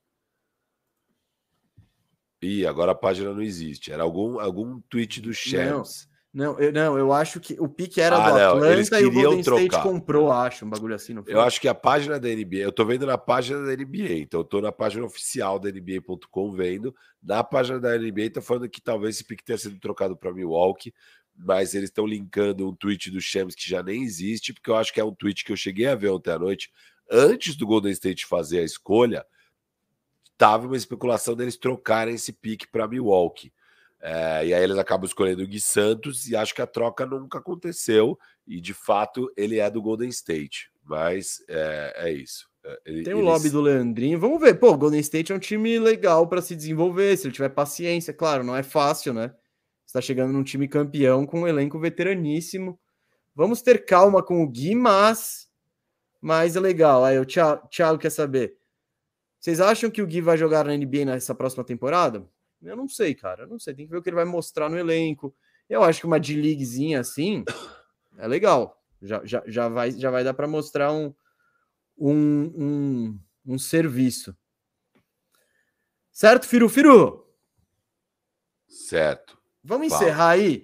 Fala do grande vencedor da noite. O grande vencedor da noite. Ah, assim, ó, mesa. O OKC foi bem, né? A gente deu notas boas pro OKC, assim. Detroit, Houston. É, Detroit tirou um 9,5 aqui, um 9 ali, bababá, né? Os times foram bem, da hora, futuro promissor e tal. Mas, beleza, o grande vencedor da noite, o grande vencedor da noite é um time que não tinha nem pique de segunda rodada, nem de primeira rodada. Aí adquiriu de uns mané aí um pique de segunda rodada na 35. Orlando Pegaram tem muito dó desse leiquinho, muito dó desse leiquinho. pegaram o estilo do draft, o estilo do draft, Mark, é, Max Christie. Você até, Next. até errou o nome do estilo do draft. É, né, que eu tô emocionado, pô, tô emocionado. Mas pegou o Max Christie, que é um, é um armador aí de 1,96, é, de Michigan State, um cara de primeiro ano, apenas 19 anos, monstro, é, pontuador, cara é, arma o time, é, é criativo. é, arremesso foi só 32% de 3, mas lance livre mesmo, 82%. Isso para um cara de primeiro ano é um indicativo bom que o arremesso vai chegar. Max Christie, monstro, monstro. o Lebron nem mesmo. tem pressa. Ele nem tem pressa. Pode, pode vir com calma até esse arremesso chegar. Tá tranquilo. E aí, não só isso, o Lakers não parou por aí, né? O Lakers não parou por aí no, no Max Christie. É, o Lakers ainda pegou outros jogadores. Eu vou pegar aqui todo mundo que o Lakers pegou, porque foi, foi uma festa do LA aí nos undrafted e tudo mais. Eles pegam o filho do Scottie Pippen, o Scottie Pippen Jr., pegam o filho do Shaquille O'Neal e pegam mais um cara. E mesmo assim, ó, vocês conhecem o histórico, né? Você conhece o histórico dessa franquia, né? Todo ano, cara. Todo ano é a mesma história. Você acha que vai ser diferente esse ano? Não vai ser diferente esse ano mesmo. Max Christie vai estar second team All Rookie. É, é, como é que fala? É assim que fala? O, rook, rook, o é, time dos all rookies. Rookie team, né? Isso, second team all rookie. É, Max pode anotar ali, pode anotar ali. E desses outros três caras que a gente pegou, um vai ser um bom jogador de rotação mesmo. Um bom jogador de rotação. Tô cravando. Esse time, se tem uma coisa que se espera de pau. Não, dá um nome. Direito, Cravar que vai ter um jogador de rotação para roubar minuto do Wayne então até o Firu em boa forma. Não vem, não. Quero nome. Vai ser o filho do Scottie Pippen, não vai ser o filho do Cheque, vai ser o filho do Scottie Pippen, vai chegar chegando lá. É Ou isso. então o outro cara que eu esqueci o nome, eu também gosto. Não, cara. outro cara que você esqueceu o nome, mas ele é muito bom, velho. Ele é muito bom. Ele é foda, velho. Não, ele é eu foda. Vou pegar, vou pegar aqui, é... vou pegar. Mano, vou ele, pegar. ele é foda, assim. É tipo. Não, a Laker Nation muito. tá em festa. Ninguém, em 58 escolhas, ninguém Ah, mano, não, não, é o Swider. É o Swider, que é o arremessador monstro, velho. Monstro. Arremessador. Arremessador monstro mesmo, sério, sério. Então vai ser ele. O Lakers pegou um monte de ala é, que sabe arremessar, velho. É, é, tudo que o Lakers precisava. Não, falando sério agora. Não, é, tipo, isso, é, esse, isso é fato. Esses caras de segundo round. Aqui eu tô brincando que o Lakers é o grande vencedor tal da noite, mas assim, esses caras de, de segundo round e tal. Cara, você não vai acertar todos. É, é tipo aquela coisa que você tem que dar várias tacadas que você não, acertar. Não Show não é que você não vai acertar todos, mas provável é que você não acerte nenhum. Não, exato, exato. O normal é isso, se acertar um, tá lindo. E o que o Lakers fez? Apostou todo, todas as tacadas, ele apostou em alas com arremesso e tudo mais, que é o que o time precisa. Então, eu gostei disso, pelo menos, da movimentação do Lakers. E o Lakers, de fato, cara, isso é verdade, eles são bons mesmo em achar esses talentos undrafted, no segundo round, etc. Já tem um histórico largo aí nos últimos anos disso, e acho que mais uma vez isso vai se provar verdadeiro aí. Tô animado mesmo, estou animado. O também com certeza está, Firo. Oi? O Lebron também. Ele terminou ah. o draft ali, pegou essa listinha, falou: puta, é o Max Wither. O Lebron, sabe o que ele tá fazendo? Ele não tá assistindo o draft, não tá nada. Ele tá postando é, highlights do Kyrie Irving no Instagram. É isso que o Lebron tá fazendo. Ele tá fazendo isso? Tá? Tá. É um chafado. É um chafado. oh, Ai, the kid. The kid can play. Galera, semana que vem a gente vai falar muito de. E talvez durante a semana na firmeza, aí se, se é. bater aí na telha lá na Twitch. Que agora vai esquentar o mercado, hein? Agora é hora de. Não, a gente tem o nosso último faxina da temporada, sem dúvida nenhuma. Boston Celtics. A gente tem que faxinar o Celtics aí antes, ou podemos fazer outro time. Vamos falar, vai ter que ter faxina. Essa semana vai ter esquenta para essa. Vai ter muito conteúdo lá na Firmeza, vai, galera. Vai. Segue aí Firmeza Networks, vai ter conteúdo para caramba. A gente vai esquentando para nossa super live da Free Agency sexta-feira. E a gente se vê novamente aqui no canal Bandeja na quinta-feira, pela última vez, hein, mesa? Pela, pela última vez. Última nossa grande vez. despedida do Bandejão que vai acabar vai ser agora, quinta-feira, duas da tarde, direto do estúdio. O nosso adeus aqui, o muito obrigado. E vamos que vamos, que a gente está animadíssimo com a nossa Firmeza Networks. Vai ser show de bola. Não, semana que vem vai ser aquele programa Arquivo Confidencial. Vai ser o programa emotivo ah, no bandejão, ali, no bandejão. no bandejão. Vai ser o programa de despedida, vai vai ter choradeira, vai ser aquela coisa, porque é isso, gente. O bandejão tá acabando, o canal Bandeja não, mas o bandejão tá acabando. Porém, o podcast com Firu e Mesa continua na Firmeza Network. Se você não segue ainda, gente, pô, o link tá aqui embaixo agora. Agora tá acabando a live. Já clica, vê como foi nossa live do draft, que é uma préviazinha do que vai rolar. Ficou muito bacana. E é o que a gente promete, hein? Da, daí em diante, não vai ser só podcast, não. Nosso canal vai ter mais, mais tipos de conteúdo. A vai gente está estruturando, né? A gente está estruturando, que foi uma correria maluca para botar o draft no ar ontem. Mas rolou, foi muito legal. A gente agradece todo mundo que está acompanhando a gente aqui agora no canal Bandeja, todo mundo que estava com a gente ontem na live do Draft na Firmeza Networks. E, por favor, aí, se possível, nos siga, nos acompanhe. É... Pode seguir nossas redes sociais também, tá? Arroba Gustavo Mesa 87, arroba FiroBR, lá a gente comunica tudo também. E é isso, gente. O Bandejão fica por aqui. E semana que vem nos vemos no canal Bandeja pela última vez. Curtiu essa? Olha, foi bom o efeito. Ficou bom? Ficou bom, ficou bom o efeito? Ficou bom. Ficou. Surpreendente. Boa. Ha, ha. Legal. Falou.